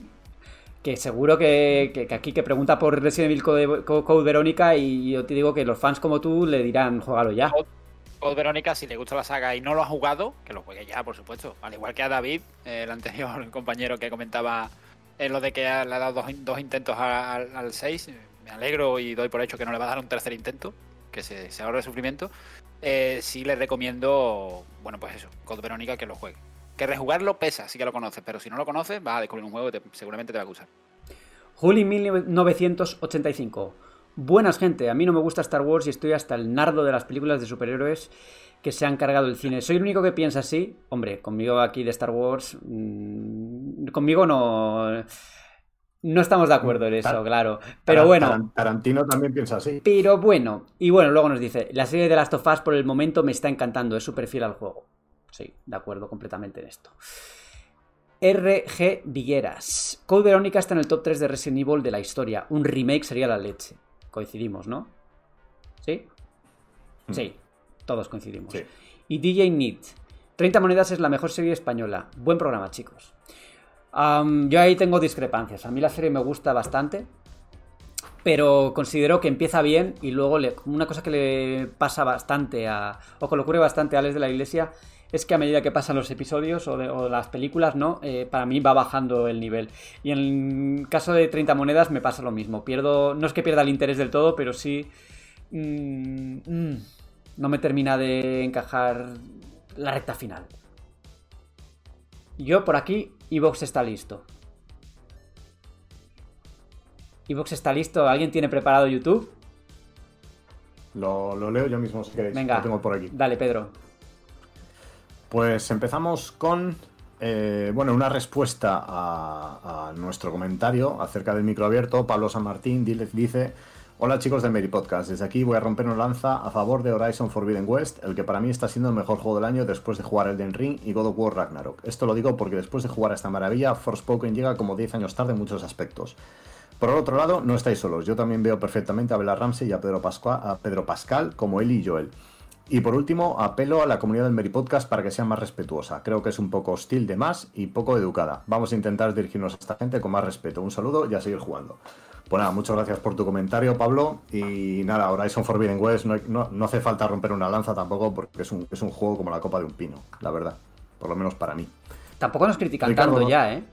He bajado bastante ¿Eh? las críticas. Mm. Sí, sí, sí, sí, sí. Eso es verdad, eso es verdad. Ricardo Rodríguez dice: Hola chicos, buen vídeo como siempre. Mico abierto. No jugué a Forspoken por más críticas de todos los medios, es lo que me imaginaba. Así que esperaré una oferta o, jugaré del Capitán Jack Sparrow. Eh, Resident Evil. En su momento me compré el GameCube con el, con el Resident 0. Se convirtió en mi favorito. Visualmente en ese momento era una locura. Tenía momentos que daba miedo. Era adolescente. Muchas madrugadas jugando en verano. Me gustaría un remake. Espero abandone la primera persona en sus futuros juegos de la saga. Saludos chicos. Pues cero, cero es muy potable. Yo no sé qué opina Robe, pero a mí me parece que no, que no, es ni mucho menos de los peores no me gusta demasiado, eh, pero sí que es verdad que es bastante criticado a lo largo del tiempo, ¿eh? por algunas cosas, como acuérdate que tiene dos personajes y tienes que alternar entre. Tiene mm. dos personajes, pero no modo multijugador. Tienes que alternar entre uno y otro, no hay baúl, los objetos los dejas en el inventario y en el suelo en tiempo real y te puedes joder una partida perfectamente si sueltas un objeto en, un, en una sala a la que luego no puedas entrar y demás. Pero bueno, sí, es un juego original de la saga y tal, como precuela, que bueno, a mí me parece un buen juego también. Mm. JMG dice, hola, gracias por el vídeo, me ha encantado. Buscaba un resumen para introducirme en Resident Evil. Tengo PS4 y PC eh, y VR con las, con las Pico 4. ¿Me podéis aconsejar cuál de los juegos, incluso dos, de la saga Resident Evil recomendáis comprar para empezar? ¿Cuáles son de los dos jugadores offline? Gracias. Pues, pues yo, a ver, si tiene VR, yo le diría que de entrada Resident Evil 7 y, y Village, ¿no? Pues el 4, lo Y que el pasa es 4 que no también. sé si el 4 pero no sé si son todos compatibles. Yo es que de realidad, re- realidad virtual no entiendo demasiado. No sé Puedes, si son... o sea, con las Pico, no sé si está nativo alguno de estos, creo que no, pero puedes hacer como con con Oculus Quest, con MetaQuest, que puedes conectarlas al ordenador y jugar a los juegos que tienes en Steam VR. Así que en ese sentido no habría problema. En cualquier caso, eh, como especifica que tiene un VR, pero también habla de PC a secas y PS4, eh, si- dice que si se le puede recomendar algún juego para empezar la saga, pues dependería si te gusta el género antiguo. Entonces tienes el Resi- Resident Evil HD Remaster, que es el remake glorioso de la primera entrega. O sea, es de los mejores juegos del género de la historia. Y si no, si quieres algo más moderno, pues bueno, ahí tienes o el remake del 4 que va a salir, o el remake de- del 2, o bueno, Resident Evil 7, 8, bueno, pues ahí tienes algunos. Continuamos con Sports Máximo. Dice, esos defectos que comentan os, pasó porque jugasteis un juego sin parche actualización, porque yo ayer jugué cuatro horas que podéis comprobar y no tuve esos fallos. Por eso lo- los análisis se deben hacer después del parche de lanzamiento. Saludos. Bueno, me imagino que se refiere a Forspoken. Nosotros los análisis pues los hacemos con el juego como, como nos lo mandan, claro. Sí, sí, pero no entiendo muy bien lo que comenta porque, o sea, yo quiero decir, en el análisis tampoco hicimos hincapié en errores que se subsanan con un parche. Mm. Eh, los errores de Forspoken son de base y eso no cambia ni con 50 parches porque el mundo abierto va a seguir siendo igual. A la crítica la, la- la llevamos en esa dirección. Mm, No criticamos ni los gráficos ni nada, o sea, no nos metimos en eso, que yo sepa. Continuamos con Sherlock3968. Dice, muchachos, estoy jugando a Forspoken. Por ahora, flojito. Veremos con el correr de las horas. Mucha división de opiniones, ¿eh? Con Forspoken. Bueno, José Alejandro Restre- Restrepo Restrepo, otro habitual por aquí, dice, yo creo que debo lle- llevar menos de 6.000 horas a FIFA, que es quizá el juego que más he jugado, pero desde 1998. Aclaro, lo del hombre polilla era un poco de sarcasmo, no era en serio, eso es reviejo. Aún no me terminé, no me terminé el Rise of the Tomb Raider, pero aunque no es igual de pasillero, que por eso fue que me gustó mucho el 1, se puede jugar más o menos de esa forma, solo seguir la misión principal. Eh, Hinchuriki dice, no es por ser hater, pero los programas A3 me gustan más. Por hacer un símil, la aportación de Alejandro es como las misiones secundarias genéricas que alargan innecesariamente la duración de un videojuego. Oh, me, me estoy, oh, rien- me estoy riendo porque este comentario, declaraciones. este comentario, sí, sí, lo acabo de ver. es nuevo esto. Alejandro, que En cuanto a la podcast. pregunta de microabierto, eh, Re- Resident Evil 7 me ha regalado momentazos. Es el único juego de la saga en el que he sacado el platino. Vencer a Jack mutado en dif- dificultad manicomio, conseguir completarlo del DLC llamado Pesadilla en dificultad terror nocturno o Ethan debe morir. Fueron grandes experiencias. Yo antes de que hable Alejandro, le tengo que decir a Hinchuriki que me parece que no es la primera vez que raja contra Alejandro, que al equipo hay que quererle al completo. O sea, yo soy del Barça y quiero a Lewandowski, quiero a Pedri, quiero a Gaby, pero también quiero a Sergi Roberto. ¿eh? Y ahora Alejandro, por favor. No, hombre, que me llame misión secundaria genérica de Sambo. Pues, Debe ser lo más bonito que me han dicho en mi vida. O sea que eh, muchas gracias, Inchurichi. O sea, espero que siga escuchándonos. ¿Algún comentario? estabas diciendo algo. No, no, que depende de qué sandbox también, ¿no? No hay que tener misiones buenas, ¿no? Si Pero- son misiones secundarias de The Witcher No, no, 3, ha, ha- ha- ha especificado, ha Ah, sí, especificado sí, sí. que genérica. Ha sido, Ah, bueno. Ha sido la, la misión de perseguir, le ha llamado la misión de perseguir al gato en Forspoken, básicamente. Sí, sí, sí. sí. Se confirma el, el palo, entonces. O la, o la de seguir a personas en Jasmine. Bueno, quedan, nos quedan dos nada más. Eh, Rey, Exanime, Rey Exanime dice, creo que es la última oportunidad de 343. Y, y Pío 13 dice simplemente empaque. Ese, ese, ese es el buen com- ese es el comentario ¿Y bueno. con, con qué, con qué poco, con qué Tenemos- poco se dice tanto, verdad? ¿Tenemos a un papa ahí de oyente o qué? ¿Qué es esto de Pío 13? Sí, sí, sí. sí. sí. Mm. Uf, qué curiosidad. Que nos lo aclare, que nos, que nos lo aclare, oye. Si nos aclare si, se, si, si está si ha sido un papa en el pasado que ha vuelto de entre los muertos. Por el último Pío. ¿Cuál fue el último Pío? Ahí ya me ha pillado, yo no me acuerdo. Eh, bueno, no nos vamos a meter en discusiones teológicas ni nada por el estilo, pero sí vamos a hablar de juegos. Muy rápidamente, muy brevemente, Alejandro, ¿a qué has estado jugando aparte de Hi-Fi Rush y Forspoken? Que me ha dicho, ah, ya que estamos, ya que estamos aquí, me ha dicho David algo de que has perdido horas por alguna cosa de una traducción o algo, de, de un Eh, trofeo.